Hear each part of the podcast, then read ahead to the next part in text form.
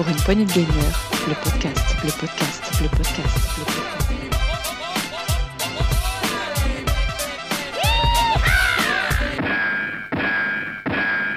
Bonjour à tous et bienvenue dans ce nouveau Saloon PPG. Aujourd'hui, nous allons euh, aborder un sujet super intéressant, d'autant plus qu'il nous a été soumis par nos chers auditeurs et notamment les auditeurs présents sur notre Discord. N'hésitez pas à venir. Ce soir, avec moi, j'ai Dukes. Salut Dukes. Salut, salut tout le monde. Comment tu vas? Eh ben très bien, ça va. Très content de vous retrouver pour ce Saloon, Saloon du mois de décembre et ça me fait très plaisir. Un, petit moment je suis pas venu, voilà. Et puis il y a du monde ce soir, donc je suis content de, pour cette fin d'année d'être avec vous. Et on est ravis que tu sois là. Avec nous ce soir, il y a aussi Marc. Salut Marc. Salut, salut à tous. Bah, ça me fait également très plaisir d'être d'être parmi vous. Je suis plus sur les rétros en ce moment et ça faisait un petit moment que j'ai pas fait un saloon, donc avec grand plaisir, je me retrouve à ce saloon.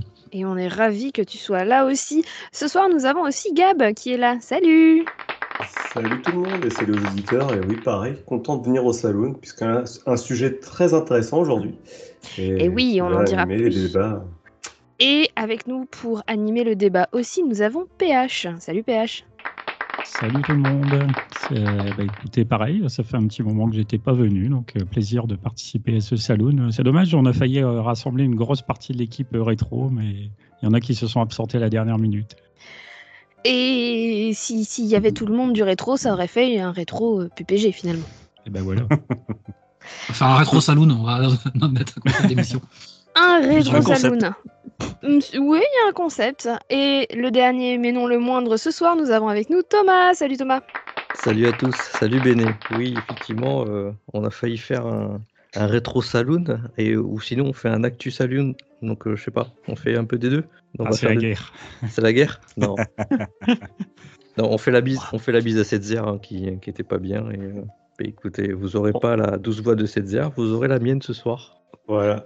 T'es remplaçant ce soir, Thomas. Ouais, c'est ça, Ouais, était j'étais sur sur le banc. J'étais il sur le était banc. Sur le banc, on l'a fait rentrer. Il est titulaire. Parfait. Euh, ce soir, donc, euh, nous allons parler des jeux indés, un sujet qui nous a été soumis, puisque j'ai lancé un, un- un grand euh, concours de sujets sur le Discord des PPG. Et nous allons traiter du sujet proposé par Nico, qui nous a dit Les jeux indés ont-ils plus d'impact que les AAA Tout un programme. On va donc oui. voir, oui, tout, Oui. grand, grand, grand programme qui va nécessiter plein de choses que l'on verra juste après. Un top 3 qui sera aussi sur les vos jeux indés des, de l'année à venir, enfin 2020-2021, parce qu'on n'est pas encore terminé 2021, donc on va ouvrir un petit peu aussi à 2020. Puis avec tout ce qui s'est passé en termes de, de Covid, de, de détournement, euh, de, de retard, etc. euh, ok. Et après, on aura un petit quiz, il me semble. Oui, c'est moi qui vais le faire. Alors, on va faire un, un quiz très classique sur euh, le jeu vidéo. Voilà, thème sur le jeu vidéo. On va faire deux équipes et on va, on va jouer ensemble. Pour un saloon sur le jeu vidéo, je pense qu'on est carrément dans le Ouais, thème. on est dans le thème. Mais juste avant de euh, nous lancer dans ce vaste sujet, on va faire un petit tour de table pour savoir à quoi vous jouez en ce moment. Et Dukes, tu es le dernier à avoir parlé. Ah oui, ben oui, c'est la règle. Mince, mais tu C'est vas, la règle. Tu- ouais, mais tu vas demander, tu vas poser une question, donc bon, hein, j'ai dû répondre. Euh, alors moi, Ah, mais je peux détourner la règle, hein. pas de problème. hein. actuellement, je joue à, alors à Mafia Definitive Edition, qui était sorti en septembre dernier, en 2020, pardon, septembre de- 2020. C'est un, alors j'allais dire un remaster, c'est carrément même un remake du jeu Mafia qui était sorti, alors ça va peut-être parler aux plus anciens, euh, qui était sorti sur PS2 et la Xbox première du nom. Euh, c'était un jeu 2K Games. Voilà, euh, c'est un jeu, on incarne un, mafieux, comme son titre l'indique, un euh, Tommy, et on va, euh, ben, on va, on va se balader dans un univers un monde ouvert, un petit peu à la GTA. Alors c'est l'époque des premiers GTA, GTA 3, hein, voilà, hein, on est en 2002, de- 2002 donc c'est la la grande mode. Et donc Touquet avait avait créé cette licence, euh, voilà, euh, qui a donné jusqu'à trois épisodes, puisqu'il y a eu le Mafia 2 et Mafia 3. Euh, et donc là, c'est un remaster du premier qui avait été moyennement reçu à l'époque. hein, euh, il était graphiquement pas terrible. Il y avait de très belles cinématiques, il y avait surtout une super, super histoire. Et, euh, eh bien, euh, eh bien là, pareil, voilà, ils ont tout refait entièrement. Il est très joli. Euh, ça n'a rien à voir avec le, premier épisode et l'histoire est passionnante. Voilà, donc je m'éclate là-dessus. Euh, bon, ça reste quand même un, un, un re- un remake donc euh, d'un jeu de 2002, donc il y a, c'est un petit peu old school, on va dire, hein, sur le sur le gameplay certaines choses. Mais en tout cas, l'histoire est passionnante, l'univers me plaît beaucoup. Voilà, c'est un jeu, je pense qu'il doit faire une quinzaine d'heures. Je suis quasiment à la fin. Donc je joue à ça Et- sur ma Xbox actuellement. Et la conduite des voitures a été changée ou c'est toujours la Oui. même de l'époque euh, Complètement, oui. Alors à l'époque, euh, c'est vrai que ça avait, ça avait fait grand bruit puisque euh, on a des voitures des années 30, euh, mais ils les font rouler vraiment à 30 à l'heure. Donc c'était un peu pénible. ça, c'était, vraiment très lent, hein, les courses poursuites, les choses comme ça. Euh, cette fois-ci, c'est beaucoup plus dynamique. Voilà, ils ont, ils ont augmenté, on va dire, le FPS. Je sais pas comment ils se sont débrouillés, mais c'est beaucoup plus rapide.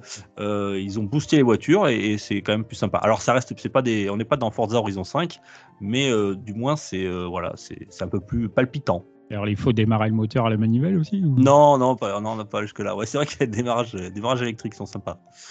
Je sais pas si c'était le cas à l'époque, mais euh, euh, l'ambiance ah est très jazzy. Ouais, très jazzy Ouais, l'ambiance. Ça me plaît beaucoup. Oui, En faisant rouler le stick, tu simules la manivelle. Ça aurait pu être, ouais. Tu sais que Avec retour haptique et tout, enfin bon, ils ont bien. hein. sur Wii, tu sais, avec le motion gaming ou le- sur la Switch, ouf, tu as fait ton petit truc. Euh, non, non, Je suis à peu près sûr que sur Wii, ils ont déjà fait un jeu comme ça. hein. Oh, Dans le truc, dans tous les trucs de Simulation de, démarrage a de voiture des années 30.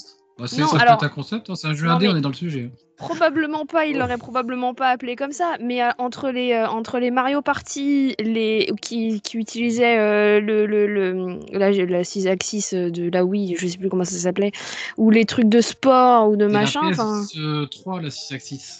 Oui, mais je sais plus comment on appelle le, le truc qui, dans la manette de Wii qui fait que quand on bouge la main, et bah ça bouge le curseur à l'écran. Gyroscope? Merci. Peut-être, je suis même pas sûr que ce soit Je sais, j'ai un doute aussi, je sais plus. Mais euh, avec tous les jeux sur Wii qui sont sortis de sport et compagnie, enfin le rameur, je suis désolée, mais euh, enfin avec la manette de Wii, c'était pareil quoi. oh, t'avais des jeux de pétanque et tout, c'est sympa. Je jouais au bowling moi sur la Wii, et puis après il y a la manette, elle a traversé l'écran, mais ça c'est un autre problème. Voilà. Euh, alors j'ai j'ai terminé aussi sur la PS5 euh, Kena Bridge of Spirit. Euh, voilà, j'en ai, on, en- on avait parlé dans la revue de test. Et euh, sur Xbox, je joue toujours à Forza Horizon 5. Euh, Il y a eu des nouveaux véhicules qui sont sortis. Et là, on enregistre le, le 7, euh, 7 décembre. Et donc demain, il y a le Halo Infinite qui sort, le mode solo. Donc je pense que dès que j'ai fini, il me reste quelques heures à faire sur Mafia. Ça sera direct Halo Infinite, voilà, pour, pour voir un petit peu le, mode solo.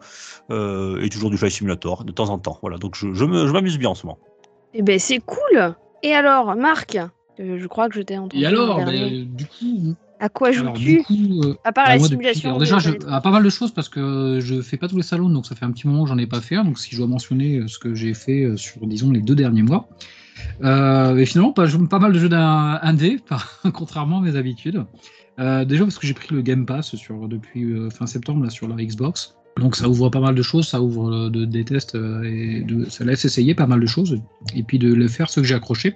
Donc j'ai fait euh, Carillon, euh, dont vous aviez fait le test euh, Ah oui, très il a- n'y a, pas si longtemps que ça. J'ai fait Exo One, euh, qu'on a fait, dont on a fait une revue de test euh, là tout récemment. Il était, il est pas mal. Je reviendrai dessus.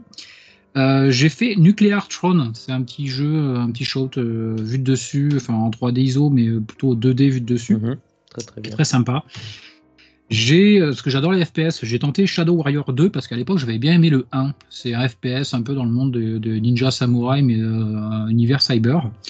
Euh, enfin, cyber futuriste. Et euh, petite déception sur ce Shadow Warrior 2, déjà parce que techniquement il est quand même vraiment daté, même si le jeu est pas si ancien que ça.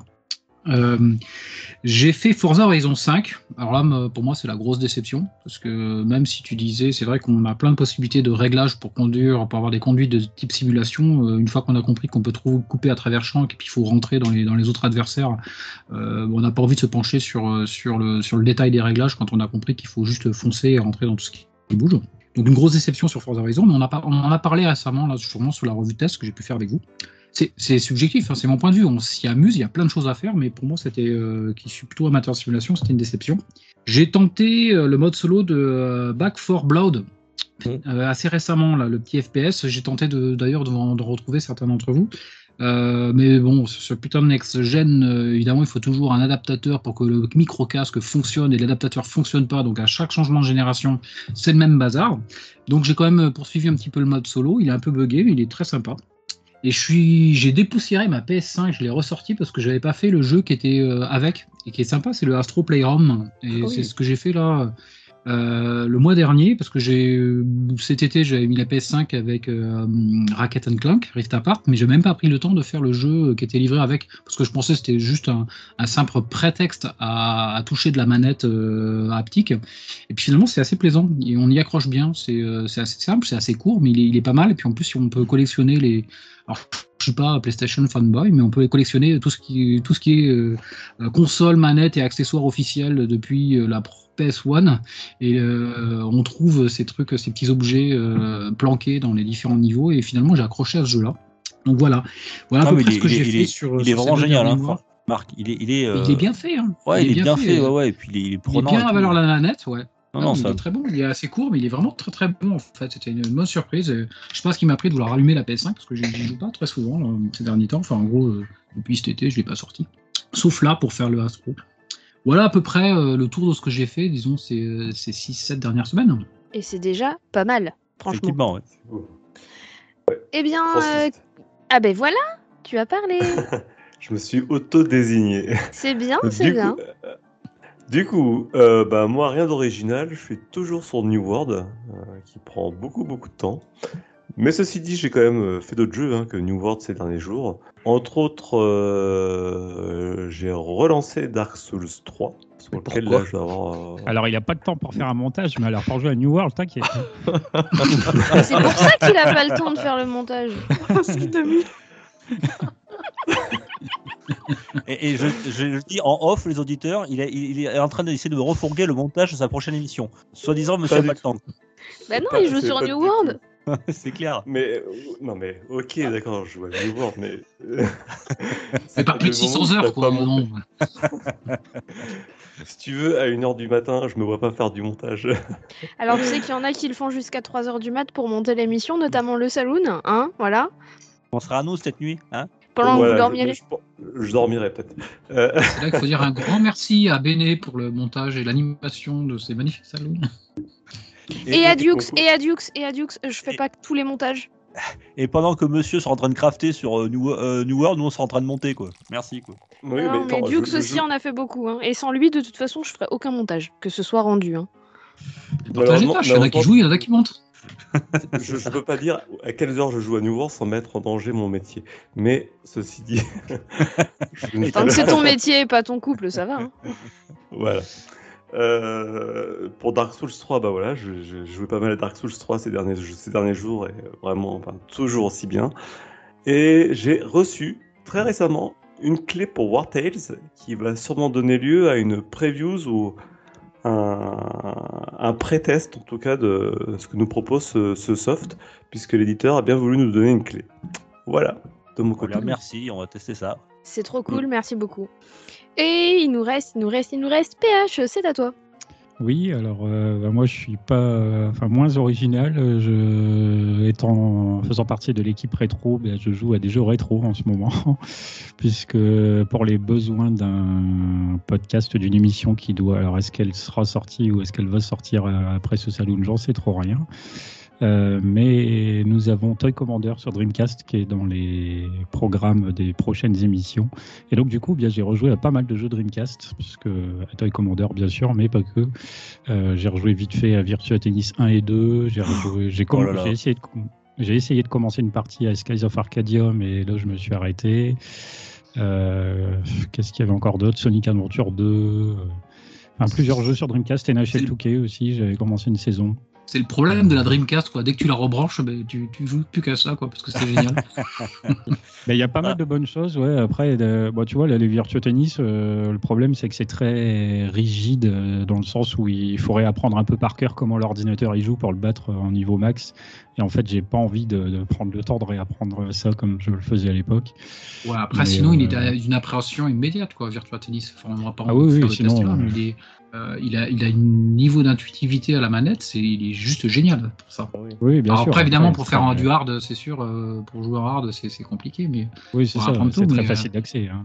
Ouais, Chez les Et- RGB, et on comme ça- sur les salons. hein. La Dreamcast avec le Virtua Tennis, euh, c'était euh, c'était en première ligne à mettre euh, dans les mains des, des gens qui passaient pour, pour, pour qu'ils passent une partie avec nous. Quoi. Et donc, euh, ouais, Dreamcast. Alors, NHL 2K notamment, je parlais aussi parce que j'ai commencé une saison, mais à NHL 2K, j'ai été un peu frustré parce que là, c'est dans l'autre sens, l'ordinateur, il est pas très très fort, euh, même en niveau élevé. Donc, euh, j'ai trouvé ça un peu chiant parce que ça manquait de challenge.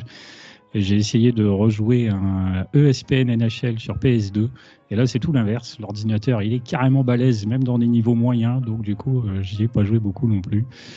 Et voilà, j'a- j'avais plutôt envie de commencer une saison sur un jeu de hockey, mais j'ai pas trouvé vraiment ce qui me correspondait pour le moment. Et on rappelle que c'était sur Dreamcast le, le premier NBA 2K. Ça, Mhm. c'est bien possible. Je ne suis pas expert en jeu de il, me- il basket. me semble bien. hein. Et euh, c'était une claque à l'époque euh, quand il sortait. quoi. Ah bah, tous les 2K, hein, de toute façon, euh, NHL 2K aussi, c'était quand même bien la baffe. hein. À Eh ben écoute, c'est déjà pas mal. C'est que du rétro, ça va plaire à nos amis du rétro. En- Euh, C'est ça, on avait dit le concept, hein, c'est euh, rétro salon euh, Euh, ouais, on lâchera pas l'affaire. Ah ouais, ouais, je vois ça, je vois ça. On, en reparlera. Euh, Thomas, à quoi tu joues? Alors, à quoi je joue? Euh, J'ai fait la liste? Non, je sais pas la liste. Euh, vite fait, Thomas, vite fait. Ouais. Euh, j'ai bon, j'avais fait un petit peu de Forza. Moi, je me suis calmé sur Forza par rapport aux autres. Euh, j'ai relancé Kena, donc j'ai continué un peu Kena. J'ai toujours pas fini. Par contre, là, je suis sur un jeu PS5 euh, qui existait sur PS4, donc euh, dont un éditeur nous a bien voulu nous, nous confier une clé. Donc, euh, pour euh, pas le nommer, euh, il s'appelle Chorus. C'est un des jeux que j'avais annoncé dans les actus, dans les jeux de décembre, euh, pour lesquels mes collègues se sont bien moqués de moi. Et ben, écoutez, on verra au test. euh, Quel collègue? Moi, j'ai rien dit. Hein. Non, mais non, maintenant, non, non. même que. Les collègues des actus, j'ai dit. Ah oui, Bah oui, ouais. Mais t'as vu Thomas, là, je t'ai envoyé un jeu là qui correspond un peu à ton core gaming, un jeu avec un rouleau qui détruit un monde où tu t'es un Ouais. insecte qui Et je t'ai répondu. avec- je t'ai répondu. T'as répondu Est-ce que quoi? J'ai pas vu. Est-ce que cet insecte est unijambiste ou pas? Il, il commence Il a répondu qu'il fallait pas y jouer à jeun, quoi. Alors, pour les auditeurs, il m'a partagé en fait Eternal Cylinder qui avait été présenté en fait dans le Xbox euh, Fest- euh, Fest, euh, dans les jeux indépendants qui étaient disponibles en démo à télécharger. Donc oui, j'avais déjà testé le jeu, j'avais joué plus d'une heure dessus et le jeu est très très bien. Ah, mais c'est ce que je dis, il y a plein de gens qui disent qu'il est très très bien, mais le concept, il est improbable. Ça, c'est. Alors, on- je pense qu'on fera un saloon sur les concepts improbables en jeu vidéo, parce que je rappelle qu'on a fait un test avec cette zère de Donut County où c'est un trou. Tu joues un trou. Tu joues un trou. Euh, Katamari, niveau concept, euh, euh, on n'est pas loin, hein, niveau concept un peu spécial. Je pense qu'il y a moyen de faire une émission hein, sur les concepts chelous. hein. Le Nimbus c'était pas mal aussi. Oui, le Nimbus aussi. Euh, à peu près toutes les recommandations que tu m'envoies aussi. Euh, oui, Elles sont Voilà. pas, toujours, oh, pas toujours recommandables parfois. C'est vrai, mais au moins on teste des trucs. Euh, mais, mais du coup, non, mais euh, je pense qu'il y, a il y a moyen de faire une émission. Tom, c'est Euh, la caution chelou du PPG. Hmm, pas forcément. Quand a pas. euh, quand entièrement, j'ai envie de dire. Ah, Alors attends, attends, attends, il y a chelou et il y a jeu inconnu de tout le monde. C'est pas la même chose. C'est vrai. Ah, c'est vrai. c'est ça la nuance. C'est ça la nuance. Elle est là la nuance. Mais- Bien. Euh, moi aussi, je joue. Parce qu'on a fait le tour de tout le monde. Oui, j'allais te dire, euh, tu joues beaucoup. À euh, quoi joues-tu, Béné Moi, joues je joue beaucoup beaucoup trop. Tu joues beaucoup Euh, trop. Euh, oui, je pense que la liste va être très très longue. Je vais le faire très très rapidement. L'avantage, c'est que, à une exception près, oui, c'est ça, tous les jeux sont dans le thème. Oui. L'exception étant la même depuis plus d'un an. Genshin Impact. Merci. Voilà. Donc, à cette exception près là, euh, bah oui, maintenant la nouvelle mise à jour, on peut faire des bonhommes de neige. Euh, bref, c'est vrai. Indispensable. Ah, totalement indispensable. Totalement. À cette exception près là, je joue quasiment que à du jeu indé. Euh, parmi mes découvertes, alors un petit peu euh, tardive parce qu'il était déjà sorti sur d'autres plateformes, mais il est sorti sur Switch là, le 23 novembre. J'ai découvert et adoré Death Door. Pourra essayer de faire un test euh, d'ailleurs, Denis. Carrément, quand vous voulez, j'ai adoré. Euh, j'ai testé euh, Grow, The Song of the Evertree, admirez mon anglais, euh, qui est un jeu euh, bienveillant de farm euh, où tu plantes des trucs et où tu redonnes, où tu enlèves le mal, oui, ça s'appelle le mal dans le jeu, d'un arbre pour lui redonner son éclat. Non, mais même dans le jeu, ça s'appelle le mal, ça me fait rire. Qui était très très sympa, avec de gros soucis graphiques sur la Switch, mais très cool. Je joue aussi à. Merde, comment il s'appelle? Je joue toujours à Dice, Dice et Dungeon. Sur, euh, sur le Game Pass. euh, parce que le jeu est très très cool, il est un peu dur, euh, mais c'est ça qui est bien aussi. Tout comme je joue aussi à Exo One, j'ai testé, bon, une heure à peu près, enfin moins d'une heure. Je testais Autant le finir, quoi. une demi-heure, trois quarts d'heure. Non, je l'ai pas fini encore. Justement, c'est pour ça. Bah, il est sympa. Euh, c'est un ovni littéralement. J'ai adoré l'expérience. Et euh, aussi à comment il s'appelle? Euh, C'est un, c'est Crown Trick. Voilà, qui est aussi sur le Game Pass et qui est un petit peu dans le même genre que euh, Dice et Dungeon et que Hades auquel je rejoue aussi de temps en temps. Euh, c'est des des roguelites euh, ou like un petit peu dans l'idée où tu fais ton donjon, tu meurs, tu recommences et ainsi de suite. Celui-là est mignon. Celui-là est très mignon. Euh, Crown Trick, pas tant que ça. hein. Oui, Quand tu pas tant que attention ça. aux détails, il est pas visuellement. si mignon que ça. Visuellement, il est, il est, il est, il est très joli. Il est très joli. Alors, je le trouve, c'est un style complètement différent, mais je le trouve moins joli que Death Door, que je trouve vraiment magnifique. Ah oui, c'est trop beau ce jeu. Euh, qui est euh, graphiquement une grosse claque. Enfin, c'est ni plus ni moins qu'une version dark de, euh, de, de- d'un film de Miyazaki, en fait, euh, Death Door, dans certains aspects et tout. Et, Oui. euh, et donc voilà, un petit peu pour brosser. Mais alors, il y en a encore une dizaine d'autres jeux, mais je vous passerai. euh, hein, voilà, on verra. On fera au gré des tests. futur test. Oui, oui, voilà, au gré des tests, des envies, de ceci, de cela, voilà. Eh bien, je pense que nous avons terminé ce tour de table et que la transition est du coup toute trouvée vers notre sujet sur le jeu indépendant. Complètement. Allez, go Allez, c'est parti, un petit jingle, jingle. c'est parti.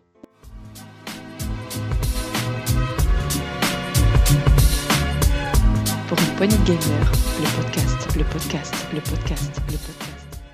Et donc, nous revoici donc. Le sujet aujourd'hui, c'est sur les jeux indépendants et peuvent-ils être plus importants et avoir plus d'impact que les AAA Je pense qu'avant de se lancer dans ce genre de débat, il convient de euh, poser une petite définition de ce qu'est un jeu indépendant. Et moi, je ferai qu'est-ce que c'est qu'un jeu AAA, si vous voulez. Exactement, parfait. Ça tombe bien parce que j'ai fait des recherches sur ce qu'est-ce que c'est qu'un jeu indépendant, mais pas sur qu'est-ce que c'est qu'un AAA. ça, on est très complémentaires, ça me va. Mais est-ce que c'est. On n'a déjà pas répondu à cette question dans un précédent Saloon? De cet Alors, été, ouais. C'est possible totalement, mais pour éviter aux auditeurs de, euh, de réécouter, de mettre en pause le podcast actuel pour aller écouter les deux heures du salon précédent, voire les trois, pour ensuite revenir, on va faire un petit rebrief. On va faire une petite piqûre de rappel. En gros, ça veut dire ferme ta gueule, Gab, hein, et écoute la patronne. Pas du tout. Euh, non, bien compris. Mais non, mais non, mais allez écouter l'autre salon aussi. Mais ce serait dommage de faire une pause dans celui-là pour avoir la Moi, définition. j'essaie juste qu'on a de faire donnée, de la euh, pub. Mais, mais j'allais le faire aussi. Mais laissez-moi. Bref, si on reprend, il y a un débat autour de la définition du jeu vidéo indépendant. J'ai trouvé plein d'éléments en faisant des recherches. La principale chose que j'ai trouvée, c'est qu'au niveau d'un studio, d'un jeu vidéo indépendant, certains considèrent que c'est un jeu qui a été créé indépendamment du soutien financier d'entreprises d'édition. D'autres pensent que le jeu indépendant est développé par une équipe qui conserve son indépendance de créativité, ce qui n'est pas pareil. Si on prend la définition de indépendant, mais pas que dans le jeu vidéo de façon globale, on obtient que les indépendants sont des acteurs de moindre envergure, cherchant, cherchant- cherchant avant tout à se différencier, à s'émanciper le plus possible des leaders sur le plan des contenus, de la maîtrise de la propriété intellectuelle et ou de la technologie. Mm. Ce qui fait que, à partir de ce moment-là, un jeu euh, qui peut être dit indépendant alors qu'il a été qu'il a un éditeur. On peut envisager un, éditeur comme Annapurna éditer que du jeu indé, par exemple, sans forcément rentrer dans les dynamiques de AAA, etc. Voilà pour ce que j'ai trouvé. Bien entendu, le débat reste entier. Bien entendu, la question financière est l'une des questions au centre. La question financière et de liberté artistique sont les deux questions qui sont au centre de la définition. Et maintenant, Dukes, qu'est-ce que c'est qu'un triple A? Alors, un jeu triple A, qu'est-ce que c'est? Alors, c'est un terme qu'on a commencé à utiliser vers la fin des années 90, notamment dans les, dans les grosses conventions, comme, le 3 par exemple.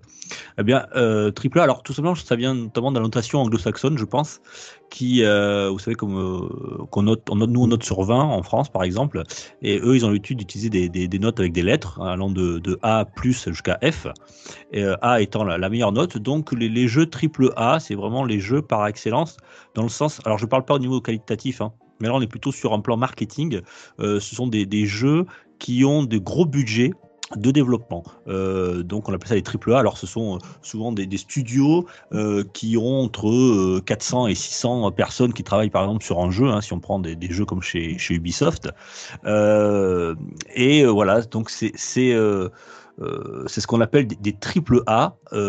et comme tu l'as souligné tout à l'heure, Béné, euh, on mettra souvent en opposition euh, le côté budgétaire entre les jeux indépendants et, les jeux triple A. Euh, donc voilà, ce sont souvent des jeux qui sont édités par des grosses des grosses compagnies du jeu vidéo. Alors on peut en citer, on a dit Ubisoft, mais on pense tous à, à, à EA, 2K, etc. Enfin, il y en a, des dizaines qui, ben, qui sortent des jeux classés triple A. Donc gros budget, euh, gros développement et surtout un investissement dans le marketing qui, est assez énorme puisque en fait euh, en, faisant quelques recherches je me suis rendu compte que euh, les jeux AAA ce qui coûte le plus cher c'est pas tellement le développement du jeu c'est vraiment tout ce qui est marketing du jeu. Donc euh, 75% environ en moyenne de 75% sont dédiés au marketing, pardon, voilà, pour un, un jeu AAA. Donc, ça fois que- si vous donnez 4 euros pour un jeu AAA, 3 part dans le marketing et 1 dans le développement. C'est c'est- c'est assez énorme. Et par définition, euh, alors peut-être que les rétro gamers vont me tomber dessus, mais euh, certains sont assez d'accord pour dire que le premier gros triple A hein, annoncé serait Final Fantasy VII, le tout premier qui était sorti euh, sur, euh, sur PlayStation à l'époque. Voilà. Euh, et en moyenne, un triple A actuellement coûterait en moyenne hein, 150 millions d'euros. C'est la moyenne. Et pour compléter ta définition, c'est AAA, c'est une notation qui vient des marchés financiers à la, ba- à la base.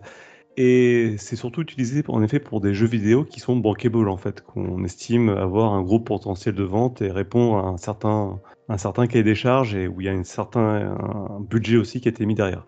Donc ça répond vraiment à ces trois critères. Merci Gab. Voilà, à tous les deux, on est... ça c'est l'actu quoi. On est complémentaires. C'est voilà.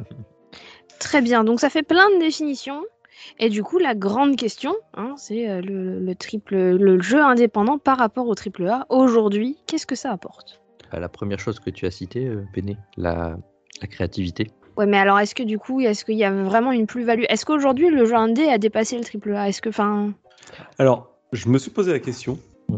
différemment. Je me suis dit, ces dernières années, où a été la créativité?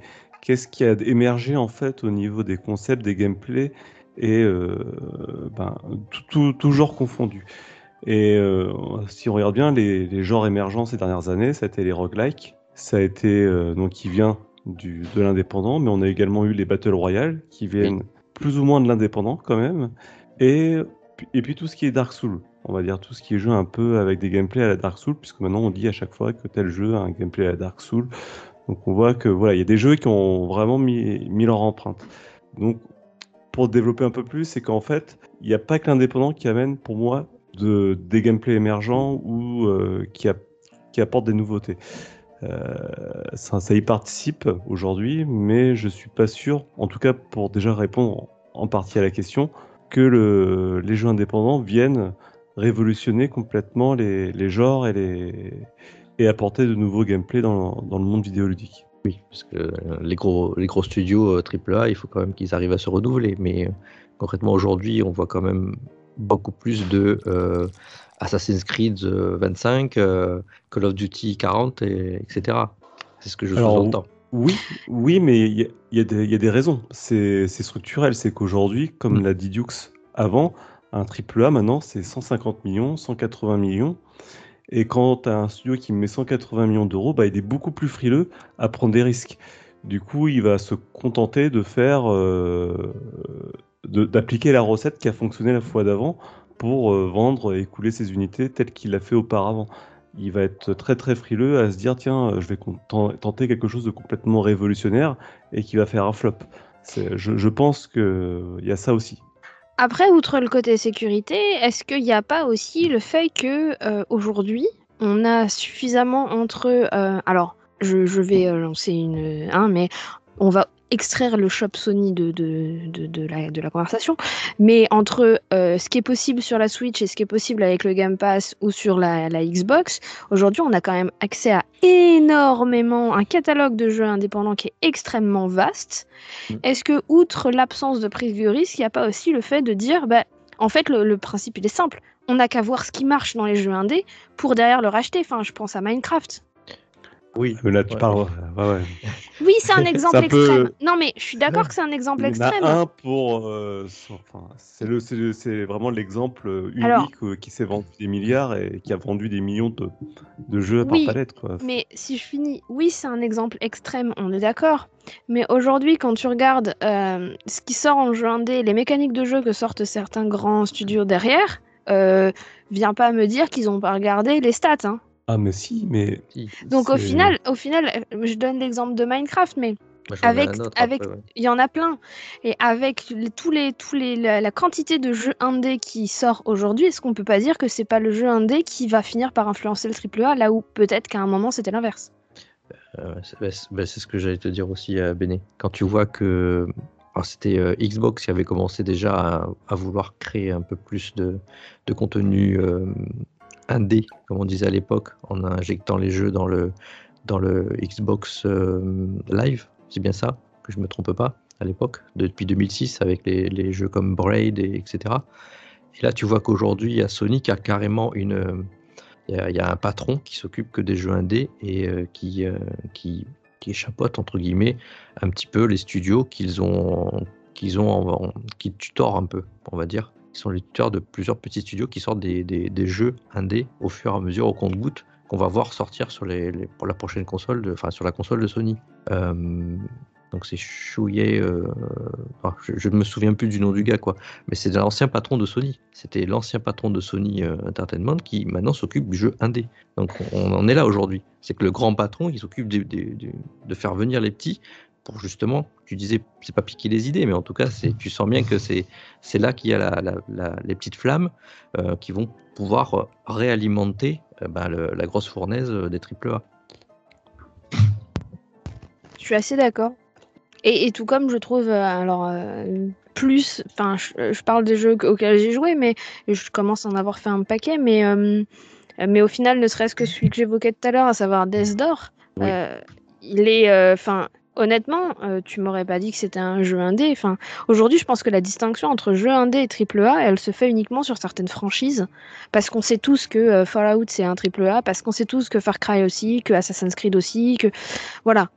Mais Bah, au final, aujourd'hui, la différence entre les deux, en termes de gameplay, de plaisir de jeu, d'esthétique, de musique, et etc., bah, elle, est, elle, est, elle est très très mince.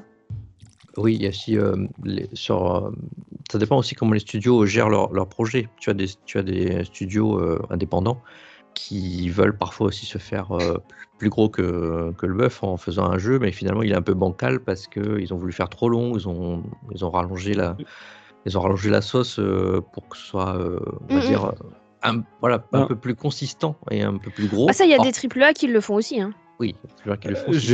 J'ai voilà. quand même l'impression que les, les studios indépendants remplissent un cahier des charges malgré tout. Ils, ils- Mais tout le monde. Ça reste des entreprises et ils essayent quand même au minimum de plaire et de répondre à, un- à un minimum de cahier des charges.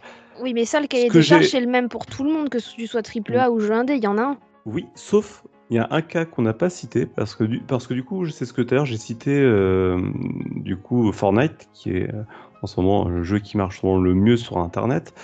Et je me suis rendu compte que ces jeux qui sont des grands jeux de mode, hein, puisque Fortnite avant c'était les MOBA qui, qui tournaient très bien, puis avant les MOBA on a eu Counter Strike. Tous ces jeux-là, en fait, proviennent de modes, de modes de jeux commerciaux.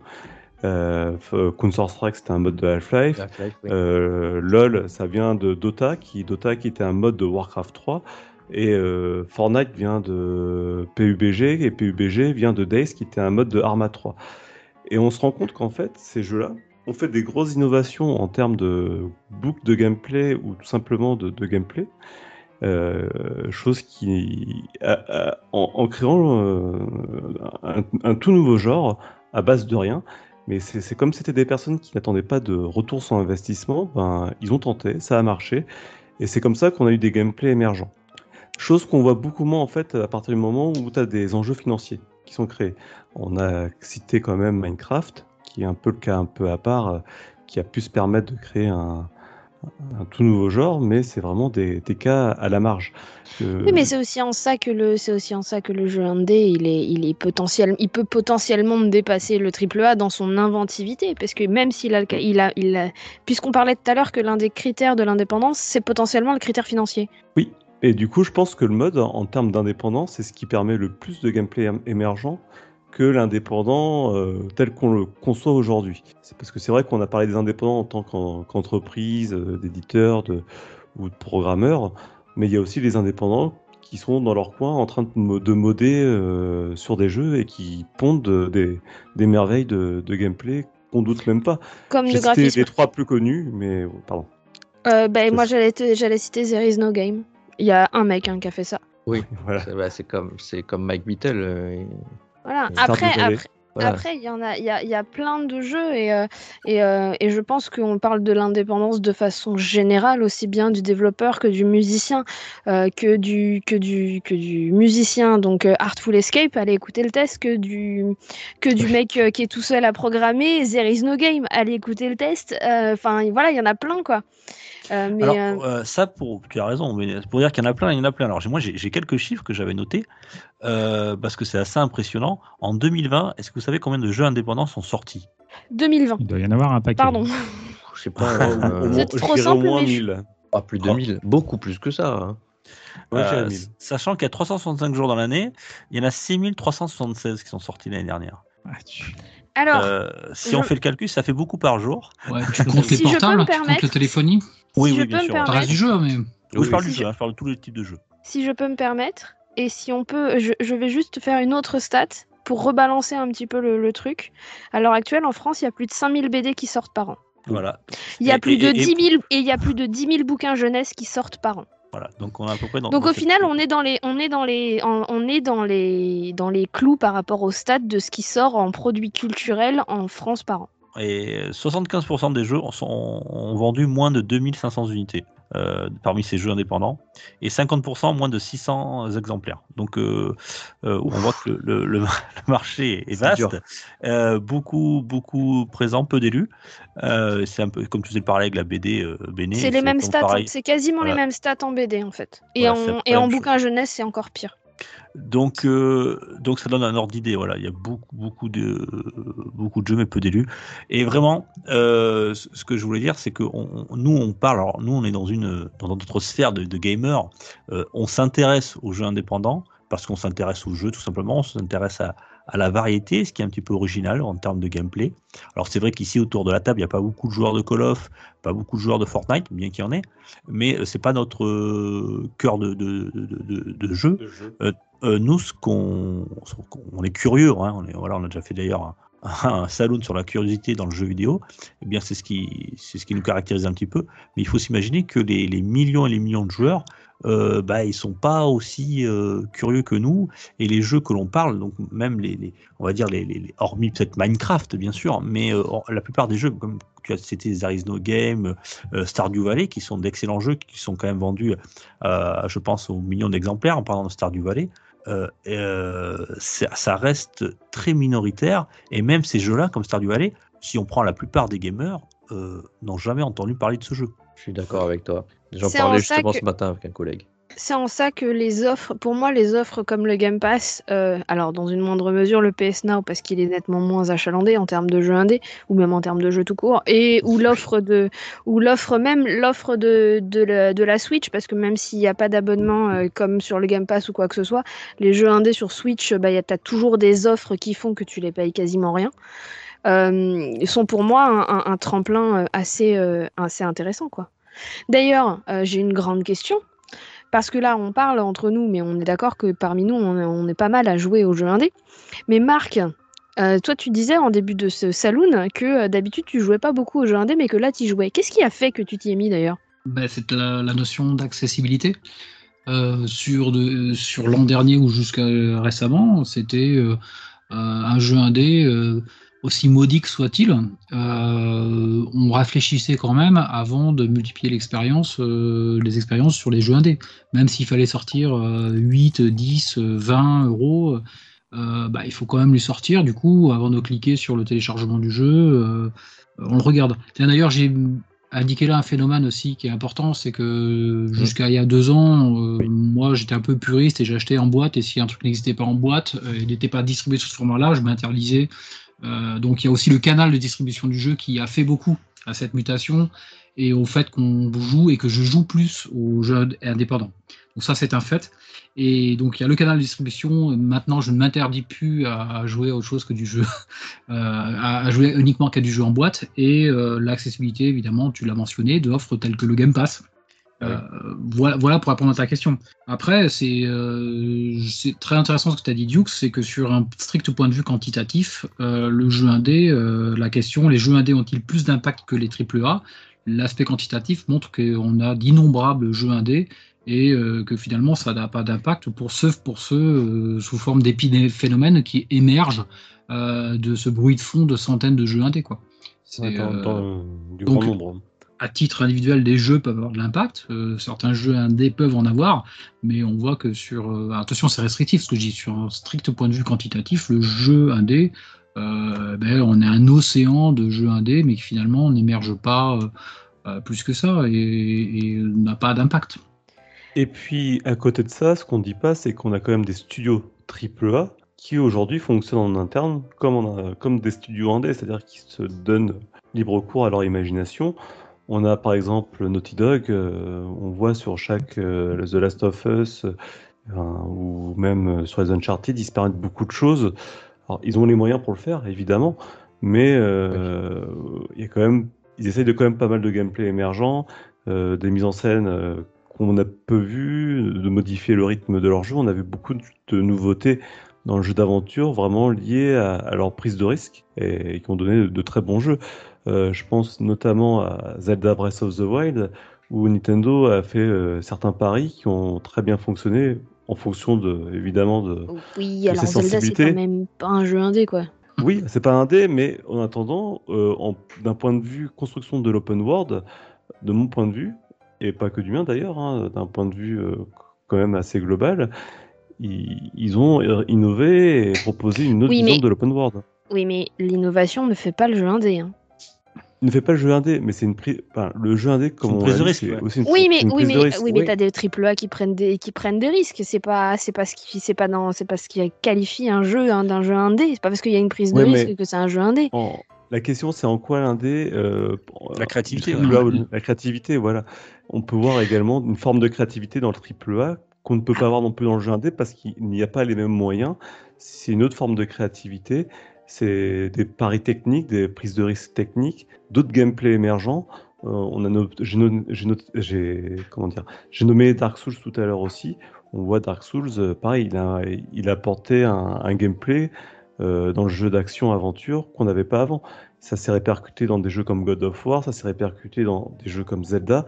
Donc c'est pas neutre. C'est vraiment pas neutre. Oui, après ça s'est répercuté dans des jeux triple A. Après, c'est très Voilà. intéressant, mais la question c'est les jeux ont-ils- les jeux indés ont-ils plus d'impact que les triple A? Et là, on, traite, on est en train de traiter le jeu indé en lui-même. Euh, la question Oui. c'est ont-ils plus d'impact? Alors, ça, ouais. Mais c'est très C'est pour ça que j'essaie de mettre en contrepoids. C'est pour ça que j'essaie de mettre en contrepoids ce que fait le triple A. Le triple A aujourd'hui n'est pas dénué de, de créativité ou, d'intérêt. De... Oui, mais c'est- Ouais, mais ça reste pas la enfin ça reste pas la question en fait. C'est-à-dire que oui, on, on est bien d'accord que de toute façon ils ont les moyens financiers pour euh, pour que si le jeu ne marche pas, ils encaisseront quand même. Ce qui est en train Un, de dire, Zelda aujourd'hui n'a plus besoin de rien. C'est pas, pas, pas qu'ils propos, Ce que j'essaie de dire, c'est qu'en fait, même dans le triple A, il y a des choses qui, a- qui émergent et qui sont de l'innovation, de la créativité qu'on ne voit pas forcément aussi dans l'indé. Donc ça veut dire que le triple A aujourd'hui n'est pas est quand même source de créativité. Ce qui parce que la question n'est pas fermée sur le jeu indé pour moi. C'est Ce est-ce qu'il est en que train de dire, c'est que, ouais, pardon, c'est que la créativité, si tant est qu'elle ait un impact, euh, Oui. pour rester dans le sujet, elle n'est pas le domaine exclusif du jeu indé. Tout. Exactement, ouais. Oui. En fait, c'est la contrainte qui, qui amène à la créativité dans le jeu indépendant, quoi. Euh, T'as cité plus- Setzer là. T'as cité Setzer. Oh, Non, mais de toute façon, Eh, il est simple. fan, lui. C'est simple, c'est c'est soit on a une contrainte technique ou budgétaire qui fait que de cette contrainte naît la créativité, soit on a un budget limité et on peut avoir de la créativité. Mais pour faire un triple A, de toute façon, il n'y a pas de miracle aujourd'hui, vu les puissances des machines. Il y a pas euh, que on ça. peut passer tout son budget dans le graphisme et dans le, et dans le marketing et rien mettre dans le gameplay. Donc euh, c'est tout, tout un- tous les soucis de coûts qu'il y a derrière et des risques qu'on engrange. Pour moi, c'est vraiment ça le problème aujourd'hui du triple A. Et le triple A est vraiment piégé par rapport à ça. C'est soit on fait un, un jeu comme Death Stranding où on met en arrière toute la partie euh, graphisme et technique au, au détriment d'un concept de jeu et La partie technique n'est pas euh, franchement mise en arrière. hein. Il y a quand même de- d'éminentes qualités euh, de Death Stranding dans son espace hein, et dans sa réalisation. Selon Oui, c'est le scénario qui est tout pété, c'est pas, la- c'est pas, la- c'est pas la partie technique. hein. Alors, le scénario est digne et, et le bien, traitement hein. est digne de l'indé, mais, mais euh, le- la réalisation. est Je sais pas si c'est une bonne ou une mauvaise chose, vu comment tu le dis, et vu le jeu. J'ai beaucoup du aimé. film indépendant, hein. je dirais. J'en avais fait le test euh, avec. Et euh, moi, les simulations FedEx, euh, merci, hein, j'ai galère déjà avec mon propre livreur, j'ai pas besoin d'aller dans un jeu pour voir la suite. hein. Ouais, mais si tu veux, beaucoup de jeux et beaucoup de scénarios de films peuvent être résumés à une phrase comme tu viens de le faire. Ah non, mais je, alors, Eh, je eh, suis entièrement eh, d'accord et c'est un peu de la- c'est la- provoque, j'avoue. C'est, Ouais, oui, c'est, je toujours de marrant de voir. Et j'ai Elle j'ai passe- absolument détesté le jeu aussi, hein, ça aide aussi, hein, mais, euh, mais c'était complètement de la provoque. Elle passe les week-ends avant des navets sur. euh, sur, sur, euh, Non, j'ai arrêté les navets parce que j'ai plus besoin de thunes, là, je suis multimilliardaire, alors ça sert plus à rien. Est-ce que euh, vraiment, est-ce que vous, en tant que joueur, quand vous prenez un jeu indépendant, euh, vous ne seriez pas déçu si euh, ce que vous, on- le- le- le- les développeurs vous présentaient aurait, je vais prendre un terme un peu familier, la gueule d'un triple, d'un triple A. Par exemple, euh, Euh. quand je joue à, à Spiritfarer, quand je joue à, euh, je sais pas moi, euh, un, Kentucky Road Zero ou un, ou un même, tu parlais tout à l'heure d'un Cozy Grove pour revenir un petit peu à, à- Mhm. à Animal Crossing, si, ça, si ça avait les moyens, euh, s'ils avaient les moyens de, de leur, de, de leur, on va dire, euh, de leurs idées, de leur envie, alors c'est un peu dur ce que je dis parce que les pauvres développeurs, euh, Ouais. s'ils nous écoutent, ils doivent se dire ouais ben non, moi j'aimerais bien avoir du pognon pour pouvoir faire ce que j'ai envie, Euh, mais est-ce qu'ils auraient la même saveur? C'est ça la question. que Moi, j'ai qu'un seul jeu à citer pour répondre à ta question, en fait. Hades. Oui. Voilà. C'est un jeu indé qui a, à mon avis, nettement plus de valeur, et net- enfin pas, pas de valeur, mais qui a eu nettement plus, qui a eu un impact de fou déjà, hein, et qui, à mon avis, aurait, ça aurait été un triple A, ça aurait été la même chose, et ça aurait, enfin honnêtement, je vois pas la différence entre les deux. C'est la seule chose que j'ai à dire là-dessus. Petite chose que moi je rajouterais sur Hades quand même, euh, puisqu'il a aussi, à la manière d'un Dead Cells, ils ont fait un, comment on appelle ça, un early access. Et Ah oui, quasiment Et- plus de plus de deux ans, hein, de, de- ou un, un ou deux ans de, de early access, euh, qui était plus ou moins de la bêta aussi. hein. voilà. Et là, on, donc, on parle de jeux qui sont en fait plutôt anciens, qui ont mis longtemps à émerger. Euh, Hades a fait une grosse claque l'année der- l'année dernière, Les- et les gens, entre guillemets, euh, je dis les gens, c'est pas les gens, mais Et cette Euh, année, la- il est la- sorti la en mars frange- en boîte. voilà, la frange de, de gamers dont tu parlais, euh, qui euh, peut-être un peu à l'image de ce que tu disais, Marc, ne voit les jeux que ceux qui sont dans la vitrine du magasin. Si tu vois, tu vois, ce qu'ils voient le physique, euh, ils ont peut-être juste découvert Hades quand il a été présenté au Game Award dans, dans telle ou telle catégorie pour, pour le gagner, quoi. Tout comme l'a pu être un, un Dead Cells aussi à l'époque. Les gens ont, ont découvert sur le tard, or que c'était un jeu qui avait énormément de bagages avant. Et effectivement, ils ont eu un énorme impact, euh, mais sur un long cours. Moi, c'est ce que je vois dans, dans certains jeux indés qui ont vraiment bien marché récemment. C'est Bah, Stardew Valley, ça fait combien d'années qu'il est sorti Pareil, oui, Stardew Valley, 2016, ça- je crois. Oui, alors après, pour revenir sur Hades, c'est surtout qu'il y a eu une early access. Et les early access, ça fait partie Ah oui, mais c'est ce que euh, Thomas vient du de mode dire. C'est- Non, Oui, mais c'est ce mais- que Thomas vient exactement de dire. Je veux dire, c'est pas qu'une montée en. Ça leur permet surtout de proposer un jeu. Ils, disent dès le départ, notre jeu il n'est pas terminé. Vous allez le tester dans un état euh, avec des bugs, avec. euh, Oui, mais c'est ce que je des- sous-entends en disant qu'il a un early access. Voilà. C'est. C'est un jeu qui n'a pas de visibilité au départ. Les gens, au fur et à mesure, ils donnent, euh, je dirais, pour un Dead Cells, ils donnent de leur sang pour, pour pouvoir alimenter euh, les, les développeurs. aussi, hein. Hades aussi, pour pouvoir Non, alimenter non, les développeurs. Et, et C'est pas là où je que- voulais en venir. Et qu'après, effectivement, le jeu, au fur et à mesure, il devient de plus en plus euh, proche d'un Je jeu je impactant. veux dire, je veux dire que le contrat n'est pas le même. C'est tout. tout- Non, mais t'as des triple A qui ont des early access aussi, c'est pas pour ça que le jeu il est bien derrière. Enfin, le, le système d'early access est pas, est pas spécifié au- spécifique aux jeux indépendants de toute façon.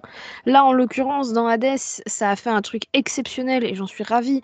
Et euh, parce que j'étais la, enfin, je première à, le défendre, hein, moi je l'ai acheté dès sa sortie, mais et, euh, et je vous ai tous bassiné avec pendant un moment. Euh, donc euh, voilà, mais le système d'early access est pas spécifique aux jeux indés. hein. Non, non, mais je sais, euh, ben, quand même, si, euh, le... tu vois pas triple A aujourd'hui qui te dit, euh, à part peut-être euh, football, comment, football de, de, de Konami, là, eFootball. ISS. Non, non. eFootball. Oui, mais alors du coup, Ouais. comment tu appelles un Halo qui sort euh, une semaine avant son mode online qui reprend les mêmes éléments de gameplay que la version euh, qui sortira de campagne qui sort un mois après? Une arnaque. Une bêta. Oui, on est... mais, oui, mais quelle est la différence Non, entre une bêta et un early access. C'est pareil. Alors, euh, si, non, non, non, euh, justement, Ben, c'est là où je voulais en venir, c'est qu'une bêta n'est pas payante. On te fait pas payer le jeu avant et on te dit. Mais euh, Halo, tu payes euh, pas Si, le Battlefield, online. 70, 75 euros la bêta. hein, Ah oui ouais, Et ouais. je suis Ouais, désolée, ouais, t'as non, des mais- bêtas payantes. hein. Non, non, t'as des bêtas payantes. hein. ma- maintenant, ils le font, c'est vrai. À l'origine, T'as des bêtas le payantes. T'as des bêtas que- payantes à partir du moment où les développeurs, que ce soit de gros ou de petits studios, ont parti du principe que Early Access, c'était plus ou moins de la bêta. hein. Non, ce, que, ce que je veux dire, c'est que le, le process derrière pour le pour l'acheteur n'est pas le même. C'est-à-dire que dans- dans- quand tu prends une early access, tu acceptes le fait qu'on te vende une bêta et que tu vas participer à- au développement du produit. et Ah oui, mais quand tu prends une bêta, t'acceptes aussi.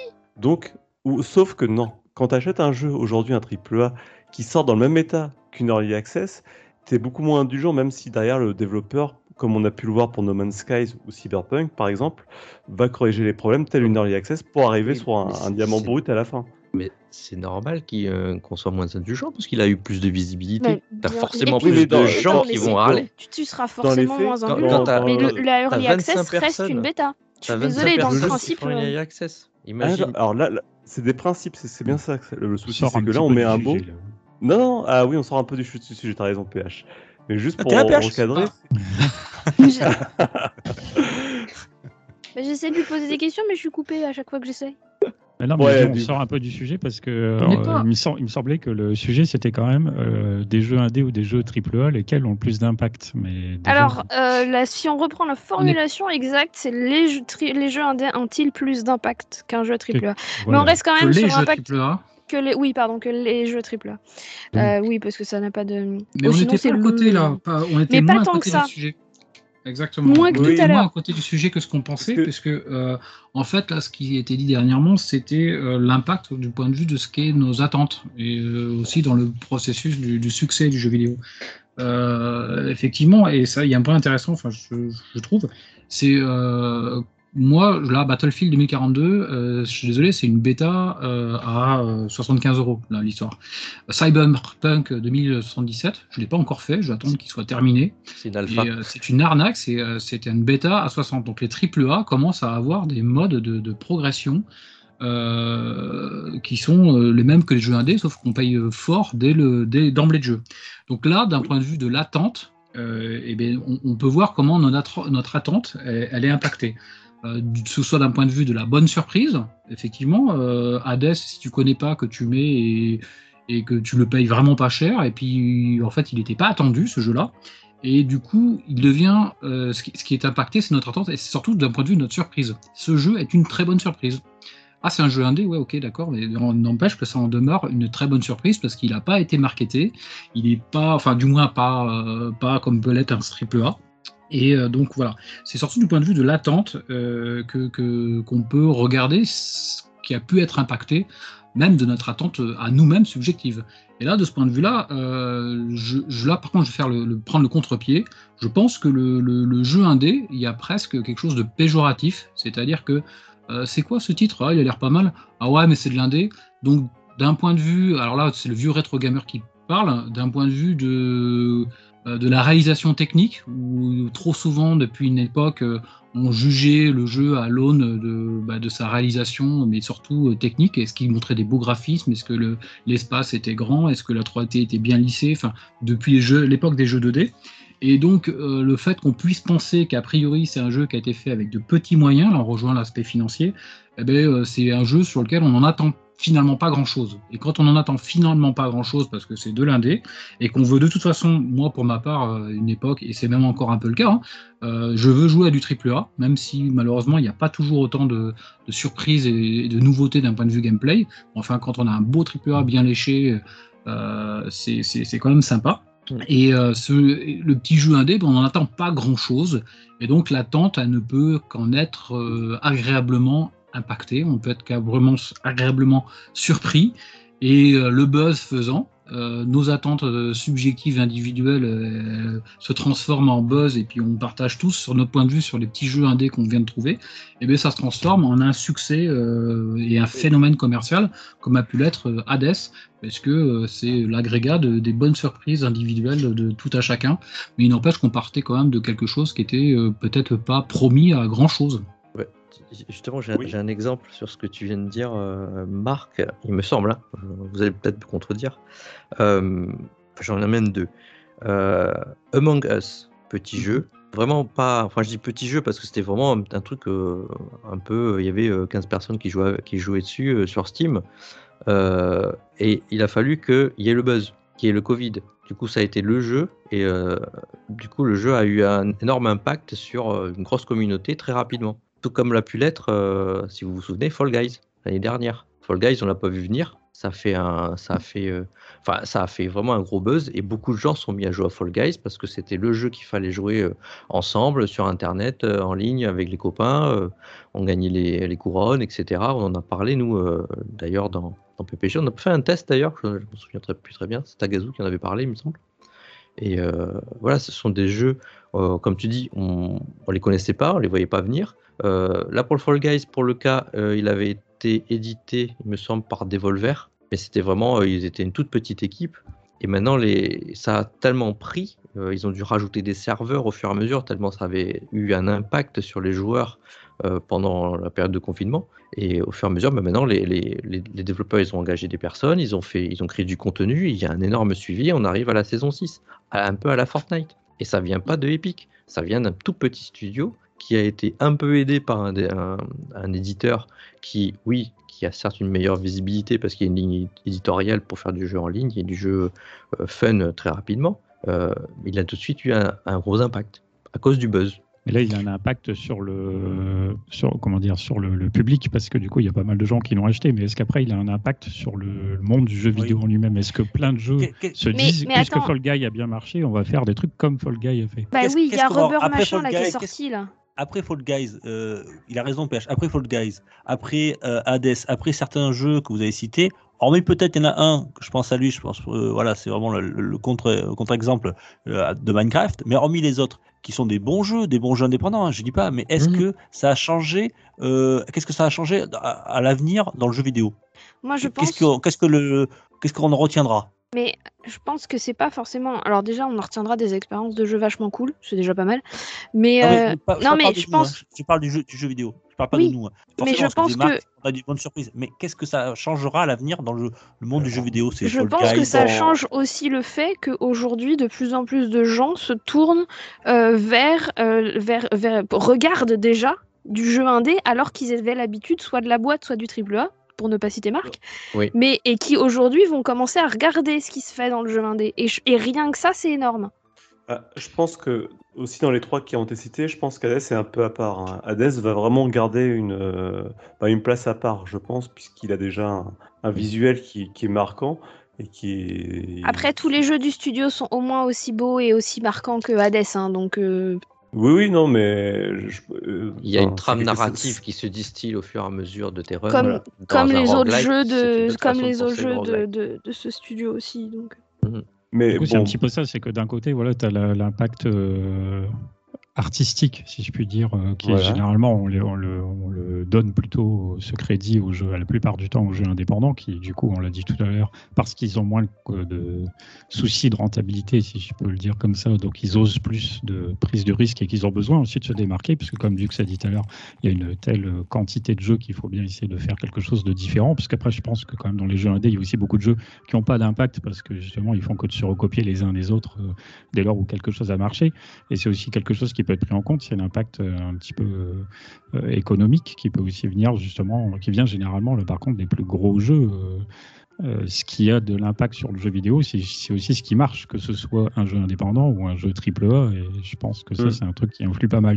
Et on parlait tout à l'heure, euh, je parle un petit peu d'ailleurs aussi de la direction artistique, mais Marc a mentionné un petit peu aussi cet élément-là, l'aspect technique des jeux.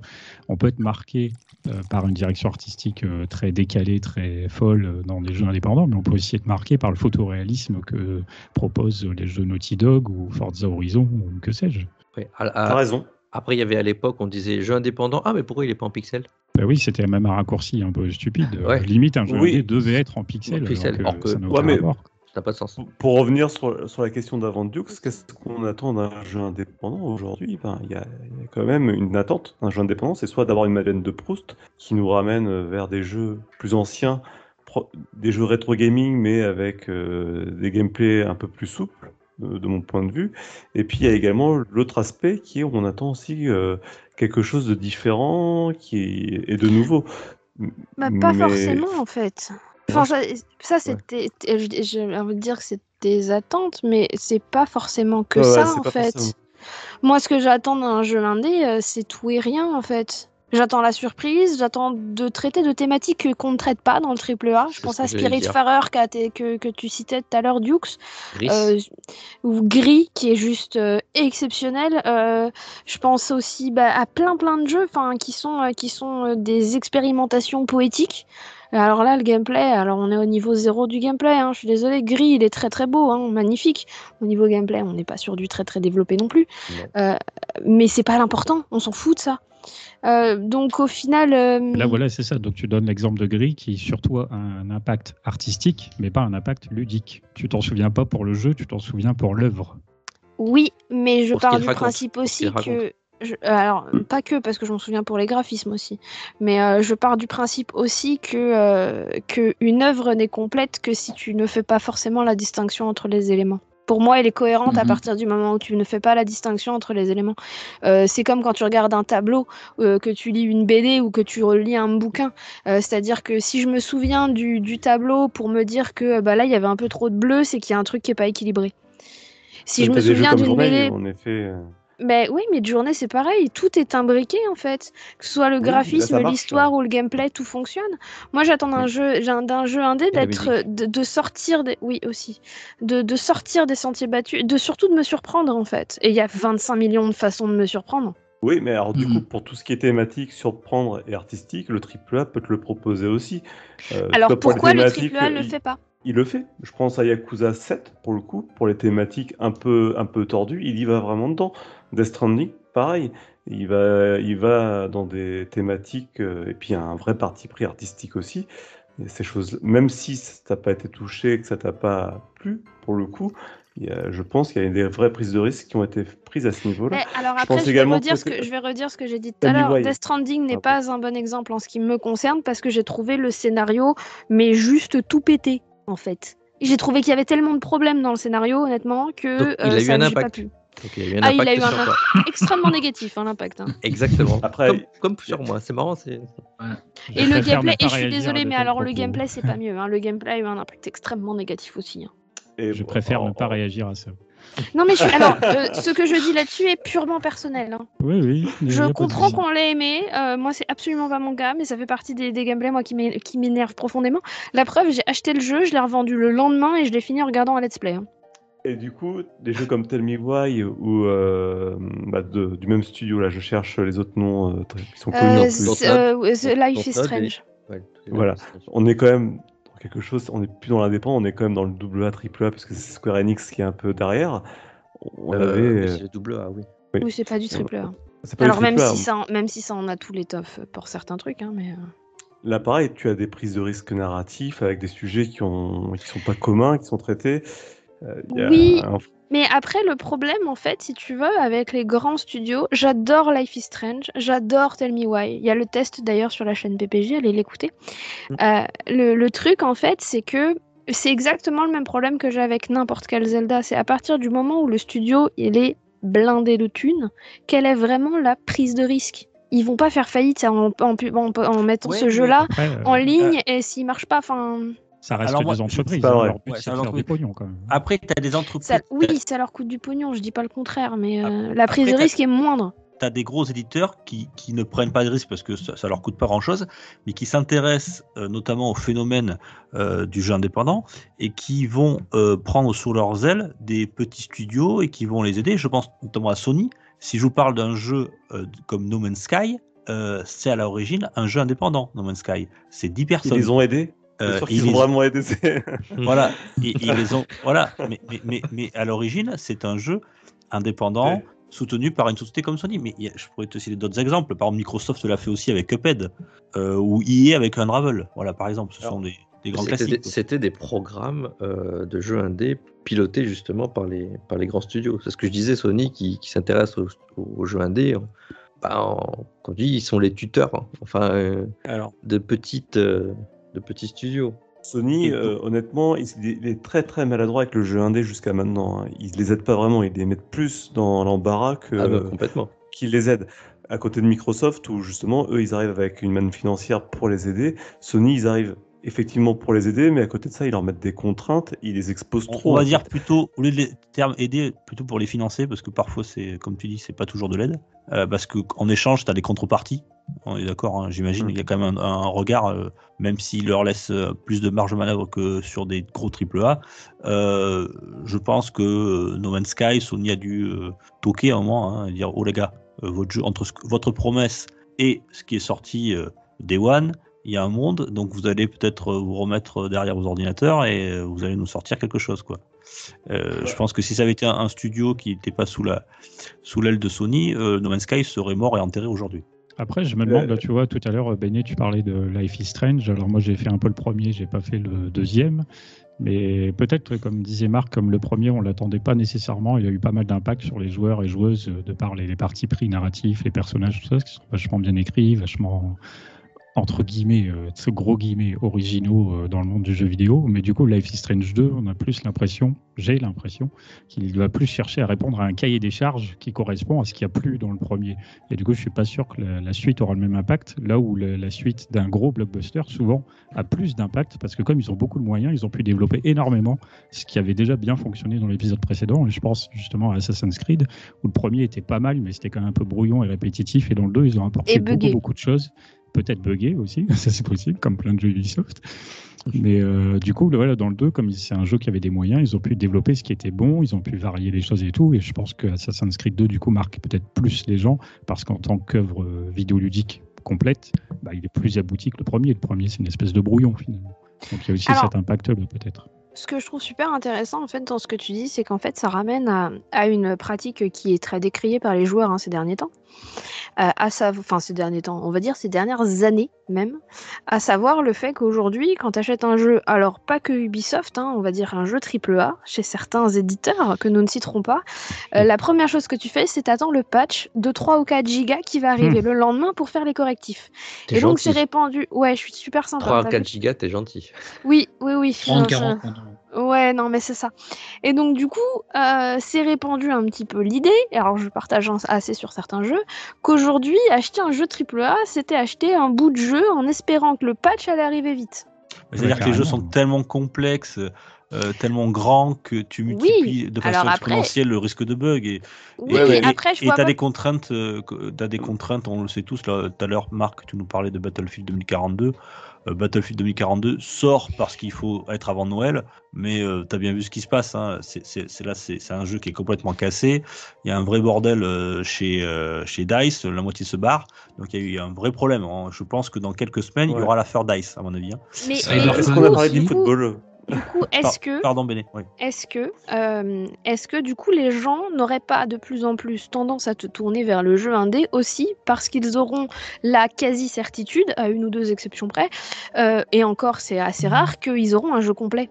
Oui, mais alors là, toi, je, je- oui, tu- je pense Euh, que tu as raison. quand on leur partie. annonce, parce que Mais- souvent c'est du bêta, hein, on l'a vu, Euh, du je early pense access. Mais, moi, je, je Mais au pense moins, c'est pas vient- trompé sur la marchandise. Ouais, je, je pense que ça vient pas tellement du, du fait euh, du fait que ce soit des triple A, que les jeux soient un peu plus cassés que les autres. Je, parce que je pense, un contre-exemple, c'est Nintendo. Euh, Nintendo, ils n'ont pas cette euh, pression, on va dire, euh, financière que peuvent avoir certains studios tiers. Et, et, et- et quand ils sortent un jeu, alors il sera en retard, hein, d'ailleurs, hein, c'est le cas, on attend depuis des années certains jeux de chez Nintendo, mais, ils prennent leur temps ouais. et ils sont globalement finis. hein, voilà. Euh, Nintendo, il a une Globe. le Ah oui, non, c'est Seals pas of Nintendo, Quality. non. Non, non, il y a toujours forcément des petites mises à jour, mais, mais c'est vraiment c'est- c'est c'est- quelques, quelques mégaoctets voilà, sur, sur des jeux.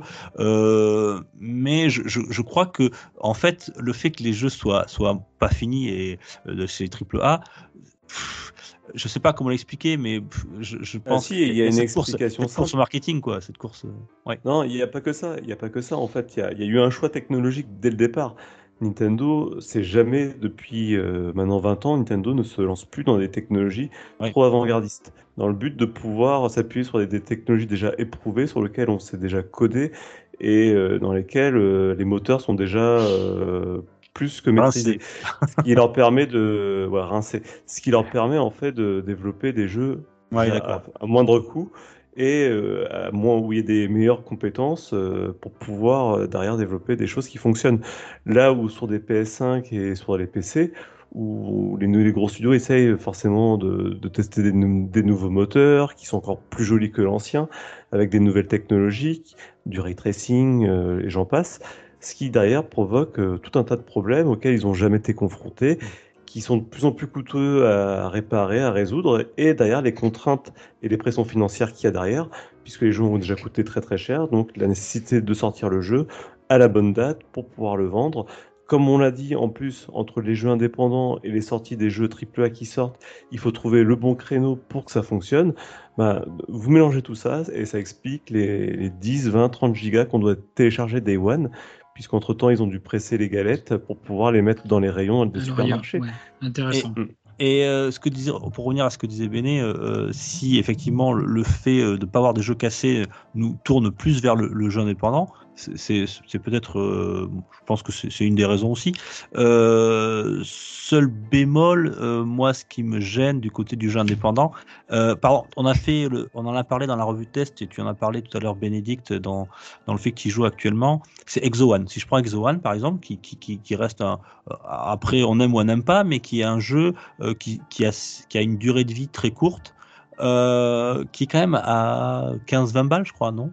Euh, Si je dis pas de Alors, bêtises. euh, moi, je ne sais pas, Moi- parce que j'ai joué dans le Game Pass. Mais ouais, voilà, c'est ça. de Nous, on y joue dans le 18. Game Pass. Mais, mais c'est qu'aujourd'hui, on paye plus le- tellement le vrai prix des jeux avec ce Game Pass, mais des jeux indépendants. Si tu l'achètes sur Steam, c'est combien euh, Moins, as- moins, de, moins de 20. Moins de 20 euros, d'accord. Bon, entre 15 et 20 Ouais. euros, on va dire.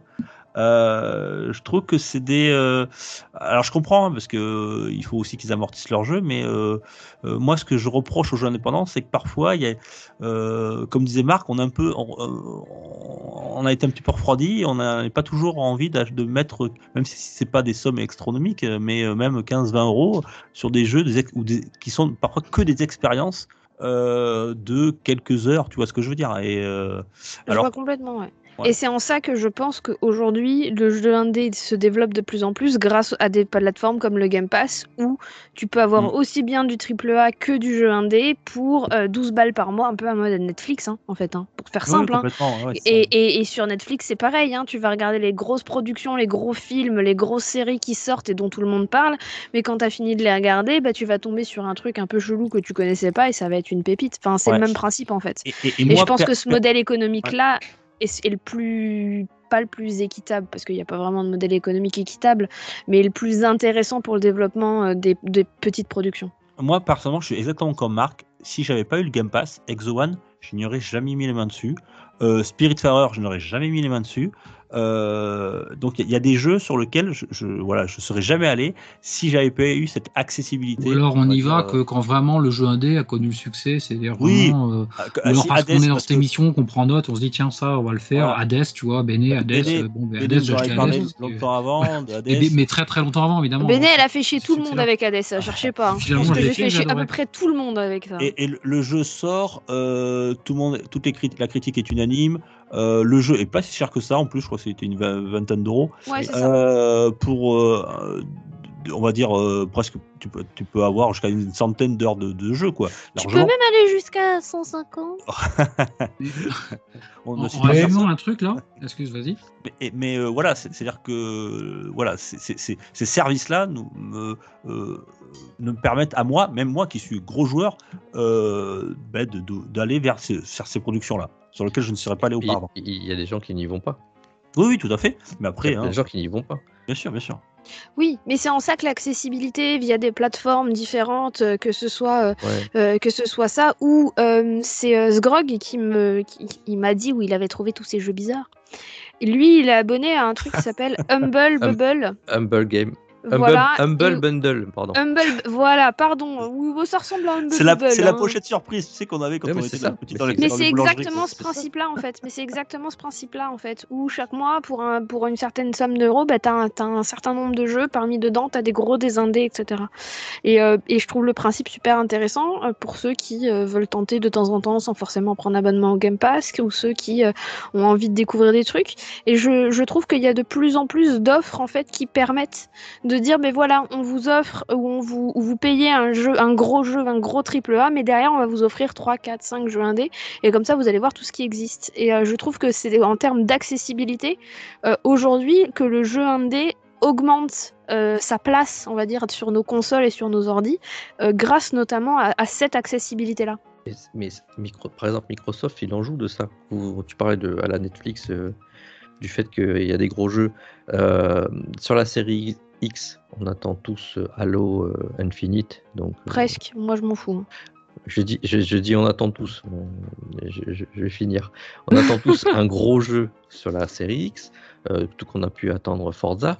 Mais entre-temps, effectivement, comme tu dis, qu'est-ce qu'on a dans le Game Pass? Une foultitude de petites, euh, de, Ouais, petite on- pépite euh, pépite cache- le truc. cachée dans, dans tout un catalogue de, de plein de jeux qui soit qui datent un peu, soit ben, souvent des, des jeux qui sortent euh, de l'ordinaire, comme j'ai pu t'en partager, ne serait-ce que euh, la semaine dernière avec Mindscanner.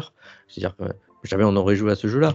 Euh, alors, je t'avoue que non. Alors, moi, peut-être parce que, parce que j'ai tendance à, à aller voir les dernières sorties, en fait. Oui, pareil. pareil. Mais sinon, euh, non, sinon ce serait passé mais euh, ça apparaît, sous le radar. mais ça apparaît euh, dans tes sorties à la manière d'un Netflix en fait. Oui. Ça, ça, ça apparaît comme euh, bah, vous avez joué à ça, donc euh, ah, il y a ça qui est sorti aujourd'hui. Mais si tu Personne pas, personne remet en cause évidemment l'intérêt de ces services pour pouvoir jouer à beaucoup beaucoup plus de jeux qu'auparavant, mais pour autant, même si tu, même si tu, même si vous allez jouer à plus de jeux indépendants, est-ce que ces jeux indépendants vont continuer d'avoir plus d'impact sur vous Je veux dire, euh, euh, oui, le- le- dans The Last of Us 2, c'est un gros triple A, je pense, moi je l'ai pas fait, ça m'intéresse pas vraiment, mais il peut y avoir un impact émotionnel par rapport à comment le, le jeu est raconté, Moi, les je- personnages, comment ils sont Alors, si tout. tu On veux un impact marqué par un, un aussi gros jeu que ça que par un jeu qui va avoir un budget moindre. Alors, Oui, si tu veux moi, un impact émotionnel, le plus gros impact émotionnel que j'ai eu dans un jeu, c'est dans un jeu indé.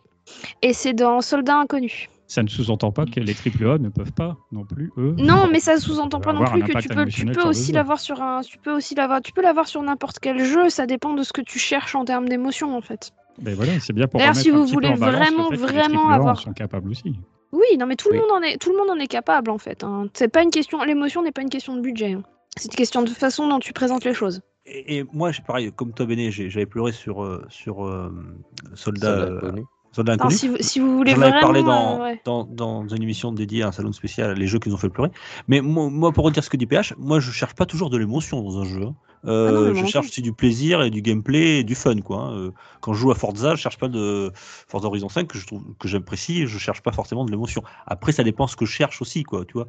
Euh, mais c'est- effectivement, quand je cherche de l'émotion, je vais plus souvent vers le jeu indépendant. Mais comme l'a dit PH, il y a- en- et il a souligné ce jeu-là, The Last of Us 2, ben, j'ai eu énormément d'émotions à le faire. Donc on le trouve aussi dans le Ouais, A. il... il te démolit le moral, hein, The Last of Us 2. Tu ressens pas indemne, euh, même si après tu oublies tout doucement le jeu. Malgré tout, il, il laisse une grosse empreinte, quoi. Tu vois, c'est pas. Après, je mettrais juste un, un- parce que j'ai bien envie euh, d'être chiante ce soir. Je mettrais juste un bémol à ce que tu dis, Dukes. Quand tu vas jouer à Forza, tu vas chercher une émotion en particulier, qui est la joie ou, euh, ou Oui. le côté enivrant du truc. Et ça reste Ouais, une mais- émotion. Et, ouais, et je m'en fous parce que je vais te couper au montage, ça. Bam, dans ta gueule C'est pas grave, j'en garderai une trace. Je m'en fous. Je fais, Tu mes, as propres, raison, je fais mes propres dossiers, hein, cherchez pas. hein. D'autant plus, que For- d'autant plus que Forza, c'est effectivement un moteur à, à, à dopamine. C'est, euh, Et la dopamine vient d'une émotion. Il n'y a pas du tout cherche utilisé pas le mot L'émotion du quiz, peut-être. voilà. Non, ce sera l'émotion de notre top 3 qui va Merci, PH, dans quelques instants. J'ai quand même un truc là, parce qu'on dit la même chose tout à l'heure, c'est que finalement, euh, c'est que le, le triple A, euh, de par sa déception et de son absence là, euh, il- c'est lui qui laisse la porte ouverte à, à tenter du, ben, du lindé quoi. Mais euh, pour mon expérience personnelle, parce que depuis tout à l'heure, on, parle un peu sur la généralité de la chose, et si on doit ramener un témoignage plus personnel, c'est là, je fais plein de jeux indés en ce moment, mais parce que finalement, le- les gros triple A en open world, ben, il y en a pas. il n'y en a pas. Battlefield 2, il est tellement décevant que je le boycotte. Et puis en principe, je ne veux pas jouer, payer cher pour une bêta. Et si jamais il avait été excellent à sa sortie, euh, désolé, mais je n'aurais pas fait euh, la moitié des jeux indés de ce mois-ci. Parce que pour moi, le jeu AAA reste. Et si on fait un sondage autour de nous, et si on pose la question différemment, quels sont les jeux dans vos souvenirs depuis qu'existent les AAA, depuis la fin des années 90, quels sont les jeux qui vous ont le plus impacté? En répondant assez honnêtement à ça, en termes de souvenirs du moins, euh, ça reste quand même en majorité du AAA. Alors aussi parce que j'ai joué en majorité à du AAA, mais euh, le AAA, de par la réalisation technique, de par leur durée de vie, parce que ça on n'a pas assez abordé, euh, la durée de vie d'un jeu euh, impacte aussi quand même euh, l'expérience qu'on en a et le souvenir de l'expérience qu'on a pu en avoir. On n'est pas assez, parce que le jeu indé, on n'est peut-être pas assez resté là-dessus, je, je m'étais noté là pour finir là-dessus, enfin pour ma part, part c'est qu'il est souvent trop court. Exo One, excellent, mais payer 20 balles pour un truc euh, qui dure, euh, que j'ai trouvé génial, hein, il est dans mon top, hein, mais, euh, mais euh, voilà, mauvaise surprise de, de, de, de- de sa- de point, du point de vue de sa durée de vie, et euh, du coup pas impactant. Et moi je me souviens de, je désolé, de Morrowind, de GTA V, de Witcher 3, Breath of the Wild, qui sont impactants parce que c'est des triple A, ou si on veut chercher de l'émotion, eh ben, Shadow of the Colossus, où il y a, euh, je ferai un cas euh, à part pour euh, Journée qui n'est pas un triple A et qui m'a laissé un souvenir un peu indécissable évidemment, Ouais. mais mais on est trop souvent affaire à des petits jeux qui n'ont pas le temps de nous impacter grand chose et pas le temps de nous laisser grand, grand, grand souvenir de par leur réalisation. Alors après, évidemment, il y a tout ce qu'ils veulent faire passer comme, euh, comme côté artistique, mais euh, on est sur des choses qui sont intrinsèquement moins impactantes par la réalisation, la durée de vie et parfois euh, euh, par, euh, par leur côté artistique. Quoi. Ouais. Eh ben, je ju- trouve- Et juste Pardon. une toute petite dernière chose, et juste Marc, pour te dire, euh, parce que tu es un rétro gamer, n'oublions pas que le, que le, même s'il y a des exceptions, l'essor du jeu indépendant date notamment de, de 2010, je pense. C'est vraiment que là-dessus, ça a commencé à décoller, le, le jeu indépendant. Et avec l'arrivée de distributeurs comme 160. Steam, Ah oui, Steam, Steam. euh, Steam, voilà, qui ont permis aux jeux indépendants de, de- notamment de se, de se répandre beaucoup plus que, euh, que, que le, le jeu AAA qui lui avait un support physique à l'époque. Voilà. Ça et les Kickstarter en fait. Les Kickstarter Oui, ont été le aussi. moteur de beaucoup de jeux indépendants. Après, Et Après, le- les Twitch aussi. Enfin, il y a beaucoup, beaucoup d'éléments, euh, Twitter, euh, etc. Beaucoup d'éléments de, de communication externe euh, qui sont des éléments moteurs. Mais je trouve que c'est une jolie conclusion à notre débat. Et l'excellente émission. PPG qui met en valeur des super jeux indépendants. Vous, auditeurs, vous pouvez prendre des notes. Même moi, participant, je prends des notes sur les jeux qui- qu'il y a à faire. Et C'est un alors, bon- les, C'est un bon notes, canal aussi. les notes vont continuer. Euh, prenez vos papiers et vos crayons. C'est l'heure du top 3. Le top 3.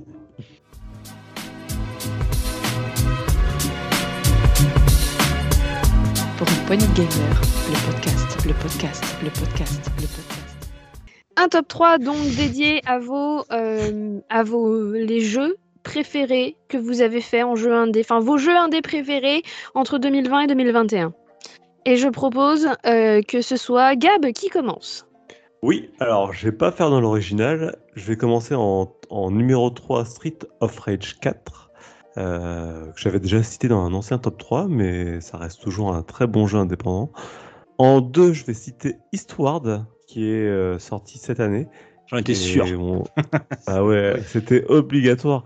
Alors là, c'est vraiment la Madeleine de Proust. hein. C'est un condensé de tout ce qui était génial dans les jeux Super Nintendo des années euh, 80, entre 90 et 95.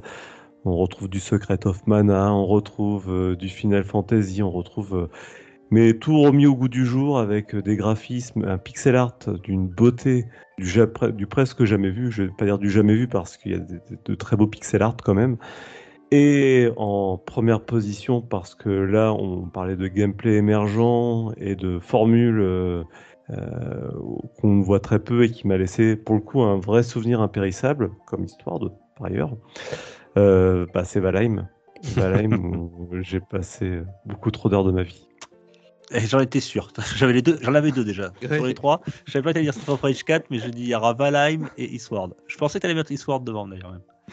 Euh, Même pas, non. D'accord, Valheim. Eh ben écoute, Dukes, Euh, bien, écoute, euh, moi je vais. Alors en 3, euh, comme tu m'avais dit 2020-2021, j'en ai pas fait beaucoup, beaucoup de jeux indépendants, euh, même si je commence à m'y mettre comme j'ai dit tout à l'heure dans le Game Pass. Mais en 3, euh, alors certains vont peut-être ronch- ron- ronchonner, mais c'est dans la catégorie jeux indépendants, paraît-il. C'est Kena Bridge of Spirit, le numéro 3, que je suis en train de faire en ce moment, enfin que j'ai fini même. Euh, que j'ai bien aimé, voilà. Euh, donc j'ai dit il faut que je prenne un, un jeu de 2021.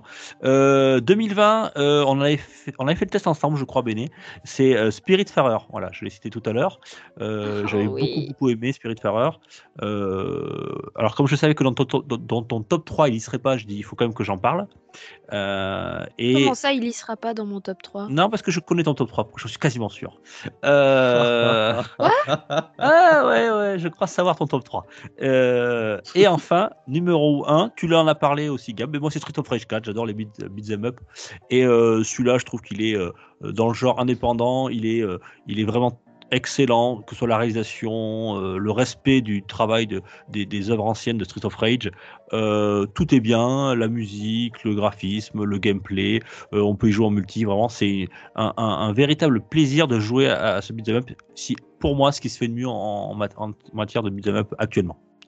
Donc euh, 3 Kena, euh, 2 Spiritfarer et 1 Street of Rage 4.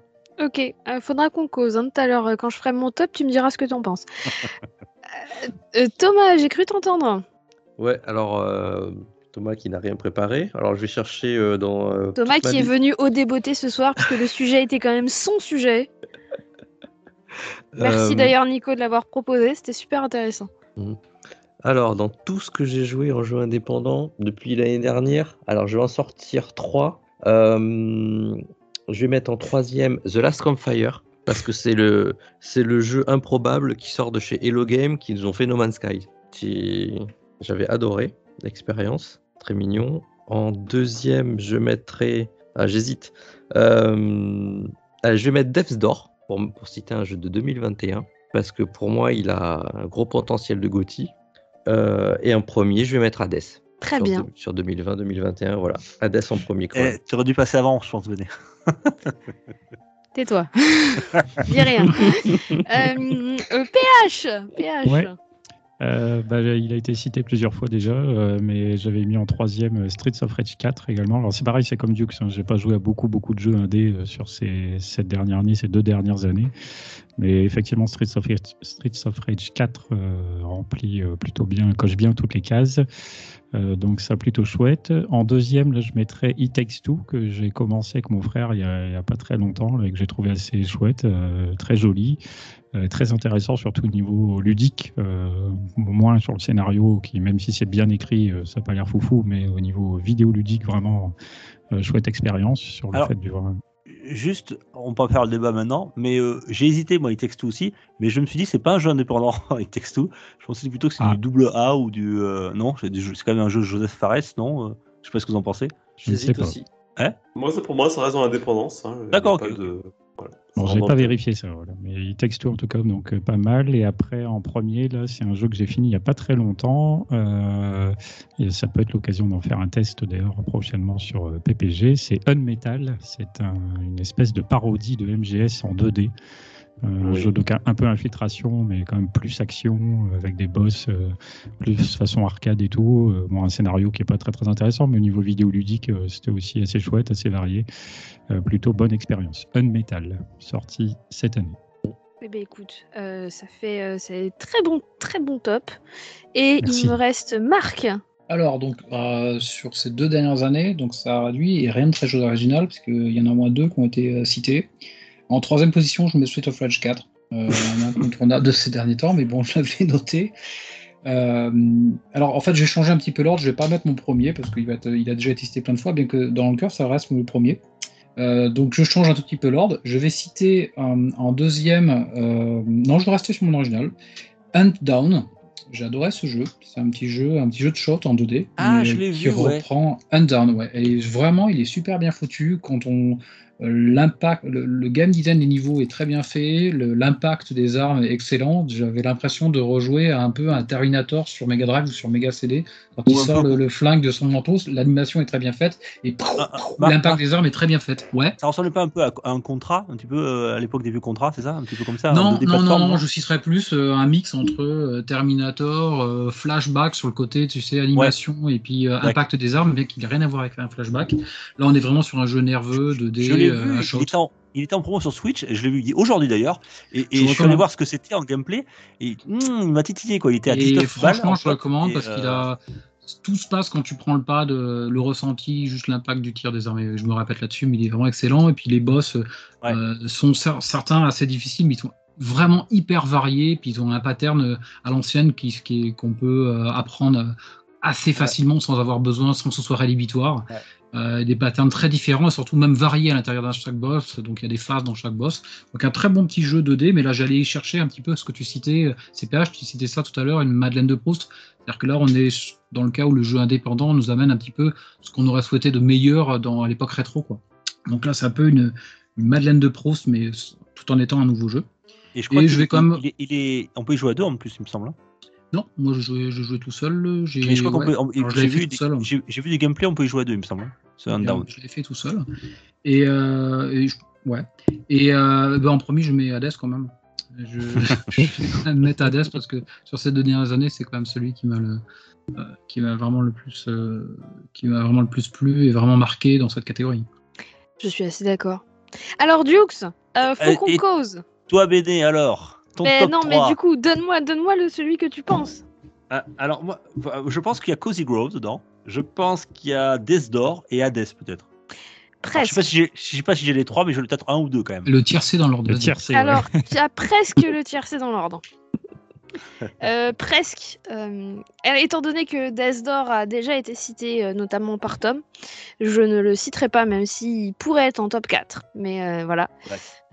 En effet, il y a Hades, mais parce qu'en même temps, je vous ai tellement tous emmerdé avec Hades Ouais. que je ne pouvais On- pas ne pas le mettre dedans. hein, il est à peu près dans tous mes tops. sinon. hein. Non, mais de toute façon, tu sais, Setzer, c'est un quota à Tony Hawk, moi, c'est le quota Hades, donc il n'y a aucun problème. J'assume. Euh, Cozy Grove, oui, en effet, totalement. Euh, D'ailleurs, j'ai recommencé à y jouer pas plus tard qu'avant-hier, donc euh, je confirme. En plus, ils ont fait des mises à jour de temps en temps, donc euh, t'as les saisons et tout. Non, très chouette. Par contre, du coup, en troisième, moi, je vais mettre Chris Tale Ah oui, c'est vrai. qui est une espèce d'énorme surprise. Ça a été l'un de mes plus gros coups de cœur euh, de cette année. Euh, vraiment. Euh, L'histoire, alors on parlait de durée de vie, enfin je j'ai quand même passé presque 60 heures dessus. Hein. Euh, il est énorme en termes de durée de vie. Graphiquement, c'est un petit bijou. L'histoire est très intéressante, même si ça reste du RPG, donc tu as quand même des ressorts un petit peu déjà vus, mais c'est amené d'une telle façon et avec des tels changements, euh, notamment grâce euh, au côté euh, passé, présent, futur, que ça passe très très bien. Et pour moi, c'est une énorme surprise et surtout une espèce de claque graphique. Mais ce jeu est beau, mais putain, mais ce jeu est magnifique, quoi. Donc voilà. Mais du coup, Dukes, tu y étais presque. Je vais le renoter celui-là, tiens. Hop. Et pour les oui, à plus forte raison qu'il est gratuit sur le, sur le Game Pass. Et ben voilà en plus. Puisqu'il voilà. est sorti en même temps le sur le Game Pass à sa sortie et ça s'appelle Chris Tale et ça s'écrit C-R-I-S plus loin euh, Tale comme un conte. Il faut aimer le RPG. Et il me semble, oui alors faut aimer les RPG, après la mécanique euh, passé, présent, futur est top et il me semble, si je vous, que je vous dis pas une connerie en vous disant que c'est un studio brésilien. Donc ça nous fait du Hades, du Cozy Grove, du Chris Tales. Ah, je l'avais pas, Chris Tales, tu vois. Et oui, mais en même temps, je vous en, je place. sais- Oui, mais tu avais, les- oui, mais en même temps, Death Door, ça fait à peine une semaine que j'y joue, enfin 15 jours, donc j'ai pas encore, euh, tu sais, je suis, j'adore le jeu et tout, mais j'ai pas encore, euh, ça a pas encore assez infusé. D'accord. Je te connais un peu quand même, hein, tu vois. J'ai vu un petit peu. Mais oui, oui, bien joué, bien joué. Alors, ce qu'on va faire, c'est que on va pas, on va passer au quiz, mais avant de passer au quiz, Oui. j'ai, on a, on a, non, c'est PH qui a une petite surprise pour nous.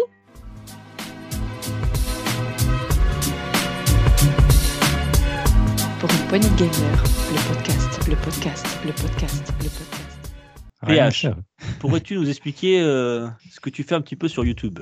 Eh bien, en fait, j'en ai déjà un petit peu parlé, effectivement. Je fais euh, différentes euh, émissions sur ma chaîne YouTube perso, qui est à mon nom et mon prénom, en l'occurrence, si vous voulez chercher. Parce que si vous tapez le nom des rubriques, vous aurez du mal à les trouver, je pense. Alors, redis- donne-nous ton euh, nom et ton prénom. Voilà, Pierre Jean-Claude Duss, pardon. Gendron. excuse-moi.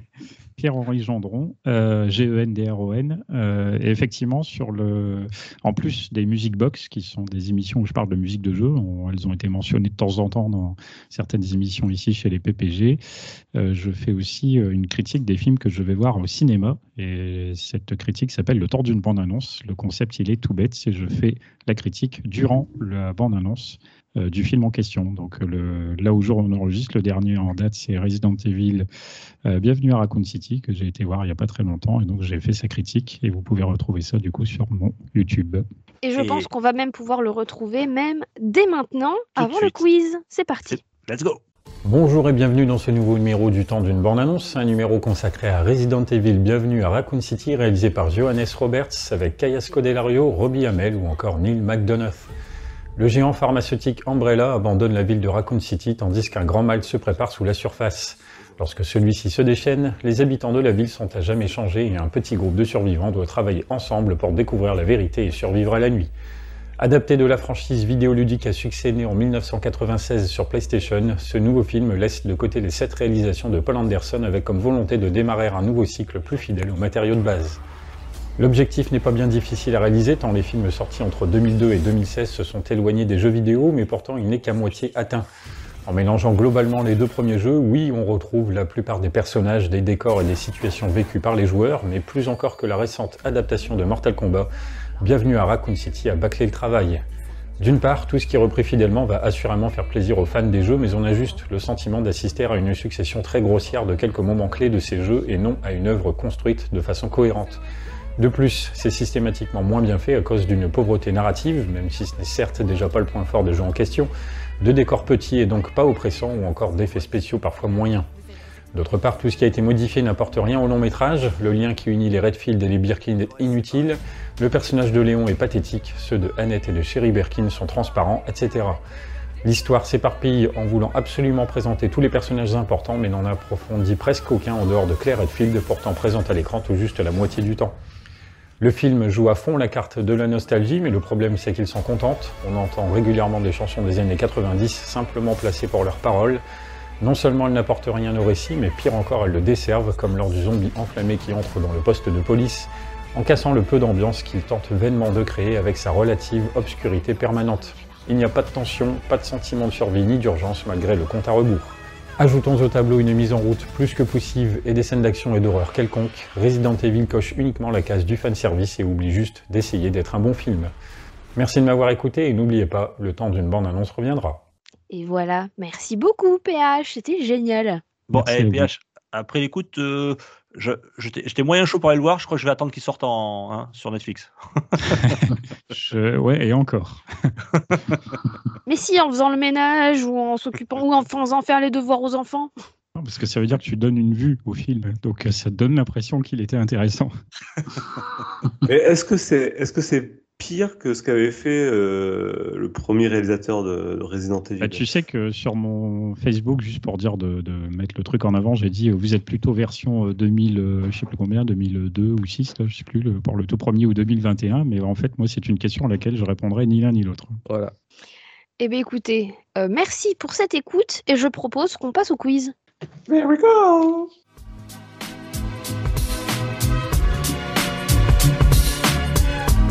poignée de gamer, le podcast, le podcast, le podcast, le podcast.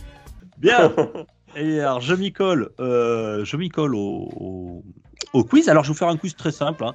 Euh, des questions euh, uniquement jeux vidéo, euh, du moderne jusqu'à du rétro. Euh, comment on fait? On est combien là ce soir? On fait, on fait, on va faire deux équipes. Euh, tiens, on va mettre un, un rétro gamer de, de chaque côté. Donc, on va mettre Marc d'un côté, euh, PH euh, de l'autre. Comme ça, pour les questions rétro, vous êtes à égalité. Euh, tiens, Béné, tu te mets avec Marc. Ça me Euh, va. euh, Tom, tu te mets avec euh, PH. Et Gab, tu nous écoutes. Alors, en... Non, mais sinon, je laisse ma place à Gab et je vous écoute. Il n'y a pas de problème. hein. non, je rigole. Non, mais on- Allez, Gab, tu choisis ton camp. T'as t'as le choix. le choix. bah, entre Thomas. Ah, il faut On va se mettre passer en équipe parce que moi je suis mauvais. Allez, je vais avec on, Marc et sera, on sera pas trop quoi. Marc, Béné, Gab, ça marche contre PH et Tom. Alors c'est très simple, on va essayer de le faire un petit peu à, à la jeu vidéo. Vous avez quatre vies, enfin quatre petits cœurs, donc euh, chaque équipe, et à chaque fois que vous donnerez une mauvaise réponse, vous perdrez un cœur. Euh, et quand vous n'avez plus de cœur, votre partie est terminée, vous ne jouez plus. Et l'autre équipe peut continuer à jouer. Le but étant- n'étant pas de finir euh, le dernier, mais d'avoir récolté le plus de pièces. Alors comment on fait pour récolter des pièces? C'est très simple, il suffit de répondre aux questions. Alors si vous répondez aux questions ben, sans que je vous donne le, trois choix et que vous répondez correctement, vous aurez droit à trois pièces. Et si vous demandez euh, choix multiple, euh, une chance sur trois, vous n'aurez qu'une pièce. Est-ce que vous avez pigé le truc Il va falloir Chaque- battre chacun votre pour tour. comprendre les Putain, il règles. faut bac plus 12, ouais, tu vois. Non, non, Et- ça. Et au pire quand, t'as David Ça 16 va, j'ai possibilités. Soit tu relances, soit tu chantes Slooby. Camoulox Et donc, Doux, il y a un tableur Excel à côté là pour euh, faire euh, la compta du truc. Quoi. Et tu perds des, et tu perds des sort de ce corps. En 36 dimensions. Allez, euh, on commence. Tiens, euh, Marc, Béné, Gab, en quelle année est apparu le jeu Pong? Alors, vous me dites soit une année, euh, et, ou soit vous me demandez, tiens, je préférerais avoir euh, un choix multiple, et si vous trompez, vous perdez un cœur. Je- Et je parfois, il y aura que des je questions. Parfois, il y aura des questions bonus. Vous verrez, ça sera une petite Je, je surprise. crois que je crois que je l'ai. Moi, je l'ai pas. En choix multiple, sinon. Euh, mais je crois que je l'ai sans choix multiple. Mais après, comme vous voulez. Alors, on te fait confiance. Moi, j'ai Ouais, un je doute te entre deux années, donc je... Moi, je Pareil. dirais soix- 1972. On y va? Ouais. 72. Ouais. C'est une bonne réponse. Bravo, Béné. Trois Bravo, pièces. Béné. PH. Tom, quel jeu se vend si mal en 1983 que des centaines de milliers finissent dans une déchetterie Ouais, facile. Vas- Vas-y, donne la réponse, PH. E.T. Good. 3, points, ça marche. Ça vaut une pièce d'or cette question. Attends, c'est pas le même niveau de difficulté. On t'emmerde. Il y, a- il y a des questions, vous allez voir, il y a le tout. Il y a des questions très faciles, d'autres un peu plus coriaces. Mais là, comme vous avez une question facile, je vais donner une question facile à Marc et Béné. Quelle console de poche est lancée avec Tetris La Game Boy. La Game Boy. La Game Boy C'est le Game Boy. Mm. Le Ah Mozilla, parce que c'est une console. Mais c'est vrai que t'avais aussi raison. pour, pour avoir dit le Game Boy, euh, Tom, je t'enlève un point. Allez hop. Ok, connard. Ah, mais ta gueule Tu vois, t'as voulu faire ton malin, et bah tiens. Allez, ça c'est fait. Je déteste ceux qui disent le Game Boy. Euh, Tom, ça, c'est PH. subjectif. C'est le quoi. seul mec qui fait de la Game Boy avec un casque vert. Va pas chercher. Quel géant du jeu vidéo a racheté le studio français Adeline Software en 97 Euh, PH Tom. Euh, Je pense que c'est Ubisoft, mais je suis pas sûr. Alors après, vous pouvez tenter, hein, ou, euh, choix multiple, ou euh, vous tentez le coup et vous pouvez perdre une vie. Allez, allez. Putain, il l'a dit, euh, Nico. Nico, il l'a dit. Ah bah oui, il l'a sûrement dit. ouais. Il a sûrement dit. On a dû en parler plus d'une fois d'Adeline Software. Euh, mais je suis pas bien sûr, mais bon, je sais pas, je dirais Ubisoft, mais sans grande conviction. Ubisoft, Allez, bien sûr. non, mais Non, perdu, c'était Sega. c'est gars, bah, c'est pas du tout ça. Ah, vous, per- vous perdez une vie. Euh, Marc, Béné, euh, Gab, à quelle génération de console appartient la Sega Mega Drive Sixième. C'est bon Ah, là, je, Valide fais entièrement, ah, je fais entièrement Euh, je confiance je à fais Marc. hein. confiance à Marc. hein, euh, parce Ah. que là, Je me suis votre. T'as dit la sixième Non, c'est ah, non, c'est la C'était- quatrième. C'était la Oh, putain, quatrième la C'était la quatrième Bam Ok, désolé. Bon, faut Marc. bien faire confiance. Faites jamais confiance à un rétro PPG, les gars. Il- Non, mais c'est cette C'est valable pour Setzer. tout Et là, là Setzer, le pauvre Setzer, il doit être en train de se retourner dans son lit là. Mais c'est pas possible décoché ça comme ça. alors En même temps, c'est moi qui me retourne dans, mon, dans tous mes états quand je vous entends euh, sur les, blind tests. Je me dis, oh, mais ils sont nuls, ils reconnaissent même pas. Ah, euh, moi j'assume, hein, je suis une grande quiche au blind test. hein. Je m'en fous, j'ai reconnu la fille Strange à la prochaine, à la dernière émission, c'est tout ce que j'ai, c'est la seule chose. hein. T'as vu comment ils sont ligués contre moi là quand j'ai commencé à tout Mais tout répondre à fait, le, le règlement était complètement scandaleux d'ailleurs.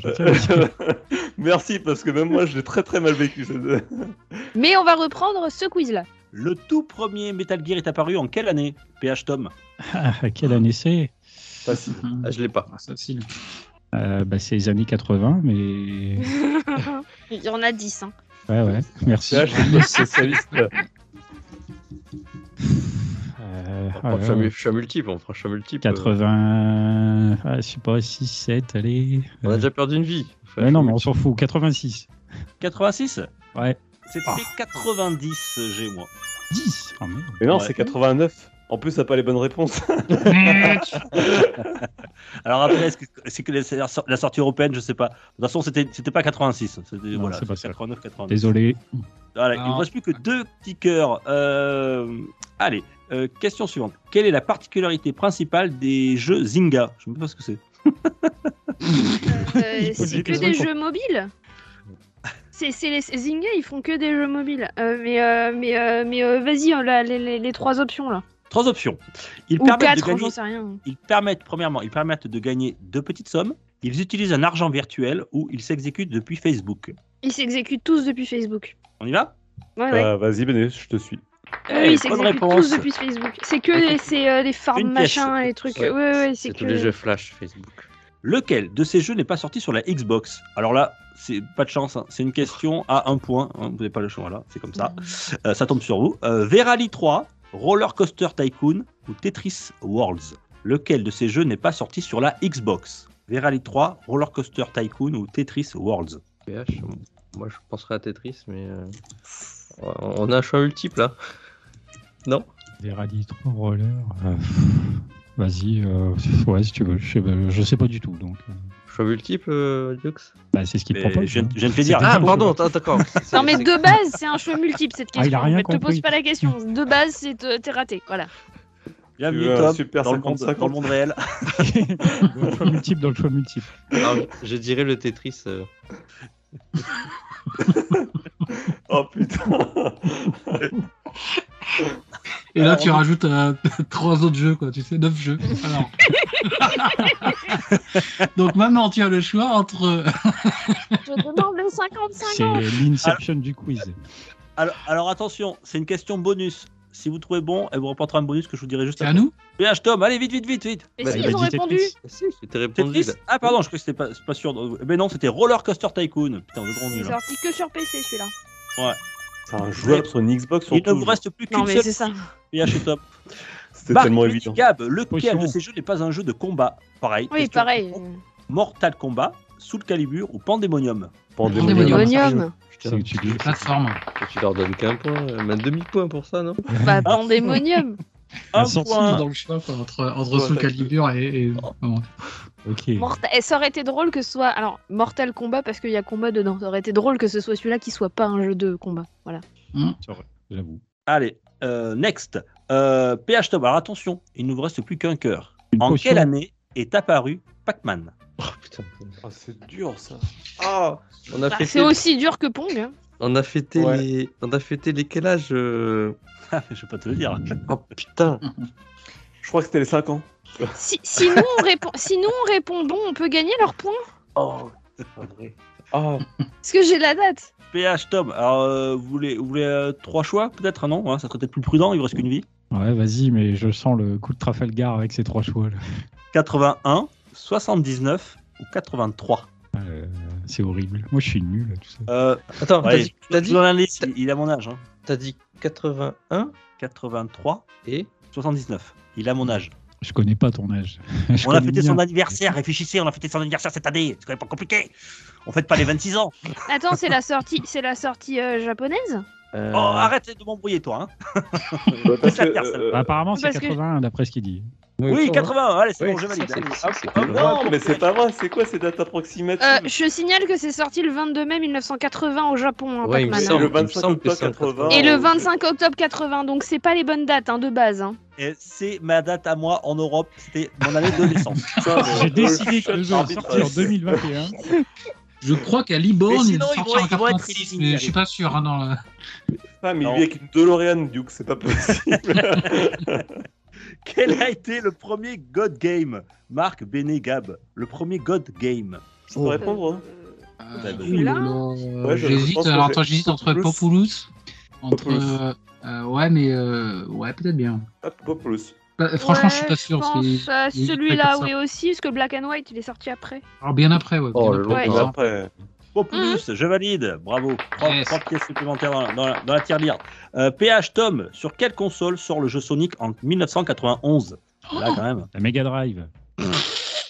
Oh Vous Ouais, êtes sérieux, la- les gars? La Oh, Mega Drive, bravo. Sonic Non, je, je voulais le faire flipper avec un Master System. Toi. Euh, Oui, mais moi aussi, en leur disant que c'était sérieux, je voulais les faire flipper, mais en fait, ça marche pas. Marc Benegab, quelle a été le pro- la première console produite par Sega? La Mark One. Ah Bah, remarque, c'est ton prénom, c'est bien. Bah oui. Retenir. Pareil, hein, c'est du rétro, je te fais Oh non, il doit me confiance. sortir un espèce de Pong Sega des années je sais pas quand là. Ok, d'accord, mais c'est pas une Ouais. console. Ah si. Bah non. alors, alors, moi, j'ai pas la même réponse, mais je pense que c'est la même console, c'est la SG1000, c'est ça là? Ouais, la SG1000, mais elle était surnommée Mark One. Ok, d'accord, je, te, je valide. Ça marche. C'est noté. Sur quelle plateforme est apparu le jeu Mystery House de Ken et Roberta Williams en 1981 Euh, 80, pardon. J'ai du mal à 80. moi. PH Tom, sur Ouais, quelle parce que t'es pas plateforme sûr avec les dates, parce que Metal Gear sur MSX est sorti en 87, hein, pas en 90, mais c'est pas grave. Oh putain, c'est Mais enlève les questions avec des dates, hein, Europe, elles sont pétées tes questions avec Eh, des dates. eh, hein. eh, je, eh, je vais pas vous mentir, c'est- c'est c'est dans un dans c'est une application que j'ai pris euh, que j'ai payé. Bah. Et ben je suis c'est- c'est une application payé quoi, pour de la allez. merde. De toute façon, t'avais dit, eh, t'avais dit 86, hein, donc. Ah oui, mais j'étais quand même. près, j'étais quand même très près de la réponse en réalité. Non, c'est Ça va ça va 89 en Europe. aussi ça les 90. ouais. Il me Allez. On s'en fout de l'année. Sur quelle plateforme est apparu le jeu Mystery House de Ken et Roberta Williams? Je sais même pas ce que c'est ce jeu. Ken, En c'est Ken le 1980. survivant ou Ken de Ouais. Barbie? Parce que En 80, ouais. En 80. On a un choix multiple là-dessus? Et oui, si tu veux, mais. Ah oui, enfin un choix multiple là-dessus. hein. Alors, le Commodore 64, la, euh, la VCS 2600 d'Atari ou l'Apple II Euh, L'Atari. L'Atari de quel Atari Mais, mais euh, tu, tu veux pas plutôt que ce soit euh, genre euh, Apple II, toi non Non, j'aime pas l'Atari. Le jeu va se finir. Moi je pense à l'Apple II aussi. C'était Très fort. votre dernier. Eh bien non, c'était l'Apple II, désolé. euh, voilà. PH Tom, game over. Vous avez perdu. Vous avez perdu. Allez, Marc, Béné et Gab, de toute façon, vous avez gagné puisque vous avez largement plus de pièces, même si on, on, on continue. On va faire quand même quelques questions. Tiens, on en fait trois de plus. Allez, c'est parti. Euh, ben, la question, tout le monde joue séparément. C'est que... Alors, tiens, je, je refais les scores quand même. Parce que Marc, Béné, Gab, vous avez euh, 14 pièces. Pardon. PH Tom, vous en avez 6. Et vous avez perdu toutes vos vies. Allez, maintenant, Je on m'en va- fiche, j'ai gagné le Ouais, précédent. mais Julien Lepers, il est pas fiable. Allez, comme, comme on... c'est vrai, c'est vrai. Comme on était, euh, le pauvre Satya doit gueuler là, il doit être là. Mais c'est bande de cons, c'est pas les bonnes dates. Je pense est pas là. Ouais, c'est pas ma faute, c'est putain, je- je- c'est un jeu, un truc, une application, un téléphone, quiz, machin. Je, je prends le truc et les questions, les dates sont pas bonnes. Enfin bref, comme on était sur le thème du jeu indépendant, vous allez être indépendant chacun, puisque euh, c'est une question de rapidité. Euh, vous êtes prêts? Hmm. Oui, Mhm. Allez, vous me dites le. Quelle a été le pr- la première activité de Nintendo? Le jeu de cartes. jeu. Ouais, Béné, le jeu de cartes, bravo. Bon, je l'ai dit carrément avant. Non, Mais non, non, non, non, non, non. C'est- Quelle a été la première console intégrant un lecteur Blu-ray La Euh, la PlayStation. PS3. 3 PS3, ouais. Trois. C'est PH, là, j'ai entendu, non Ah bah oui. Oui, premier. oui, oui, la Ouais. CPH. Oui, oui, la CPH. PH, la PS3, tout à fait. Et ça m'a étonné, je savais pas que la PS3 avait un Blu-ray, moi. Si, si, mais moi j'ai gardé la PS3 que Bah, pour tu joues aux ça. jeux hein. vidéo. Mais d'ailleurs, ça, ça reste un excellent lecteur Blu-ray, hein, meilleur que, que celui de la PS4, paradoxalement. Parce qu'il voulait justement dans le lecteur optique est bon. Mais c'est pour ça que Je garde la PS3 pour les Blu-ray et que ma PS4 c'est pour les jeux. C'est même pas que pour ça, c'est qu'en fait, la- le lecteur Blu-ray de la PS3 faisait de l'upscaling sur les DVD. Et ça, rien que ça. euh, Également, ouais. Non, c'était Mm. du bon matos, la PS3. Ce qu'il voulait justement pour promouvoir, c'était. La taille À qu'elle l'époque, Sony a savait faire des bons lecteurs optiques, quoi. C'est moins cher qu'un lecteur euh, Blu-ray euh, tra- tradi. C'est juste dommage qu'ils n'ont pas su faire une bonne console. Mais... À l'époque. Ah oui, parce que là, c'est un moule à gaufre avec marqué Spider-Man 3. Je sais pas, t'as vu la typographie Donc, c'est- une aberration, ce voilà. Quel a été le premier jeu Zelda bénéficiant de la 3D Zelda of of Time. Time. PH et Marc, allez, je, vous- je, je vous l'accorde. Euh, The Ocarina of Time. Allez, on en fait d'autres plus et on arrêtera là. Dans quel jeu le personnage de Super Mario est-il apparu pour la première fois? Euh, Donkey Kong. Donkey Kong, ouais. Ouais, Donkey Kong, ça marche. Alors c'était Jumpman, effectivement, ouais. Euh, lequel de ces jeux n'est pas sorti sur la Xbox 360 Vous êtes prêts? Bioshock, Assassin's Creed, Metroid Prime. Oh, c'est. Assassin's Prime. Oui, oui. J'ai gagné Assassin's Creed C'est moi. non, moi j'ai dit Metroid. en premier en plus.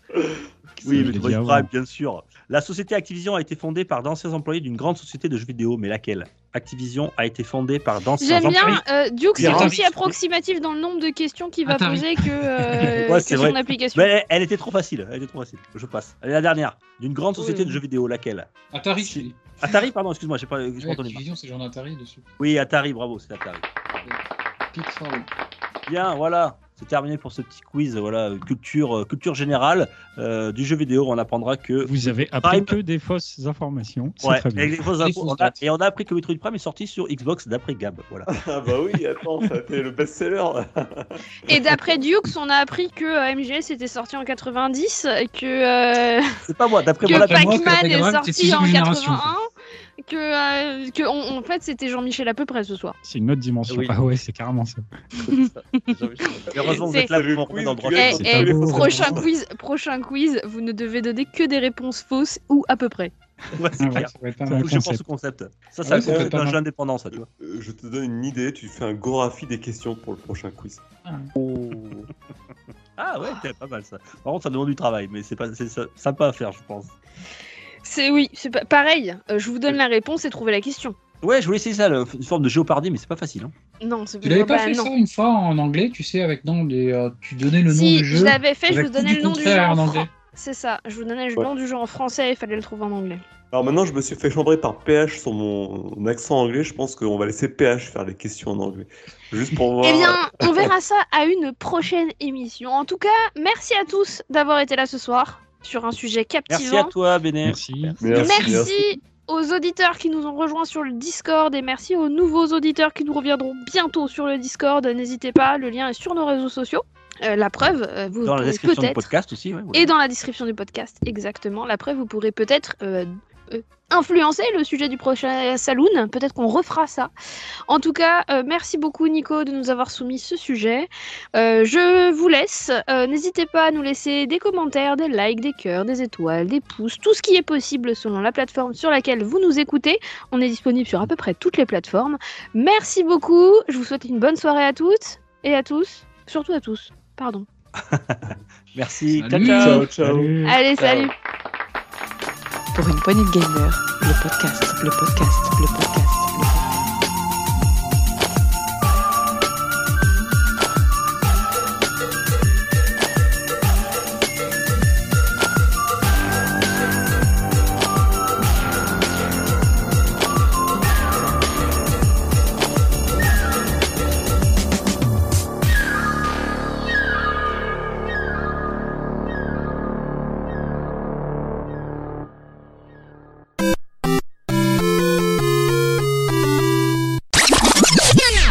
Faut des cœurs parce que Tom et moi, on n'a plus de cœur. là. On a tout perdu dans le quiz. Je prends une potion. Un champignon.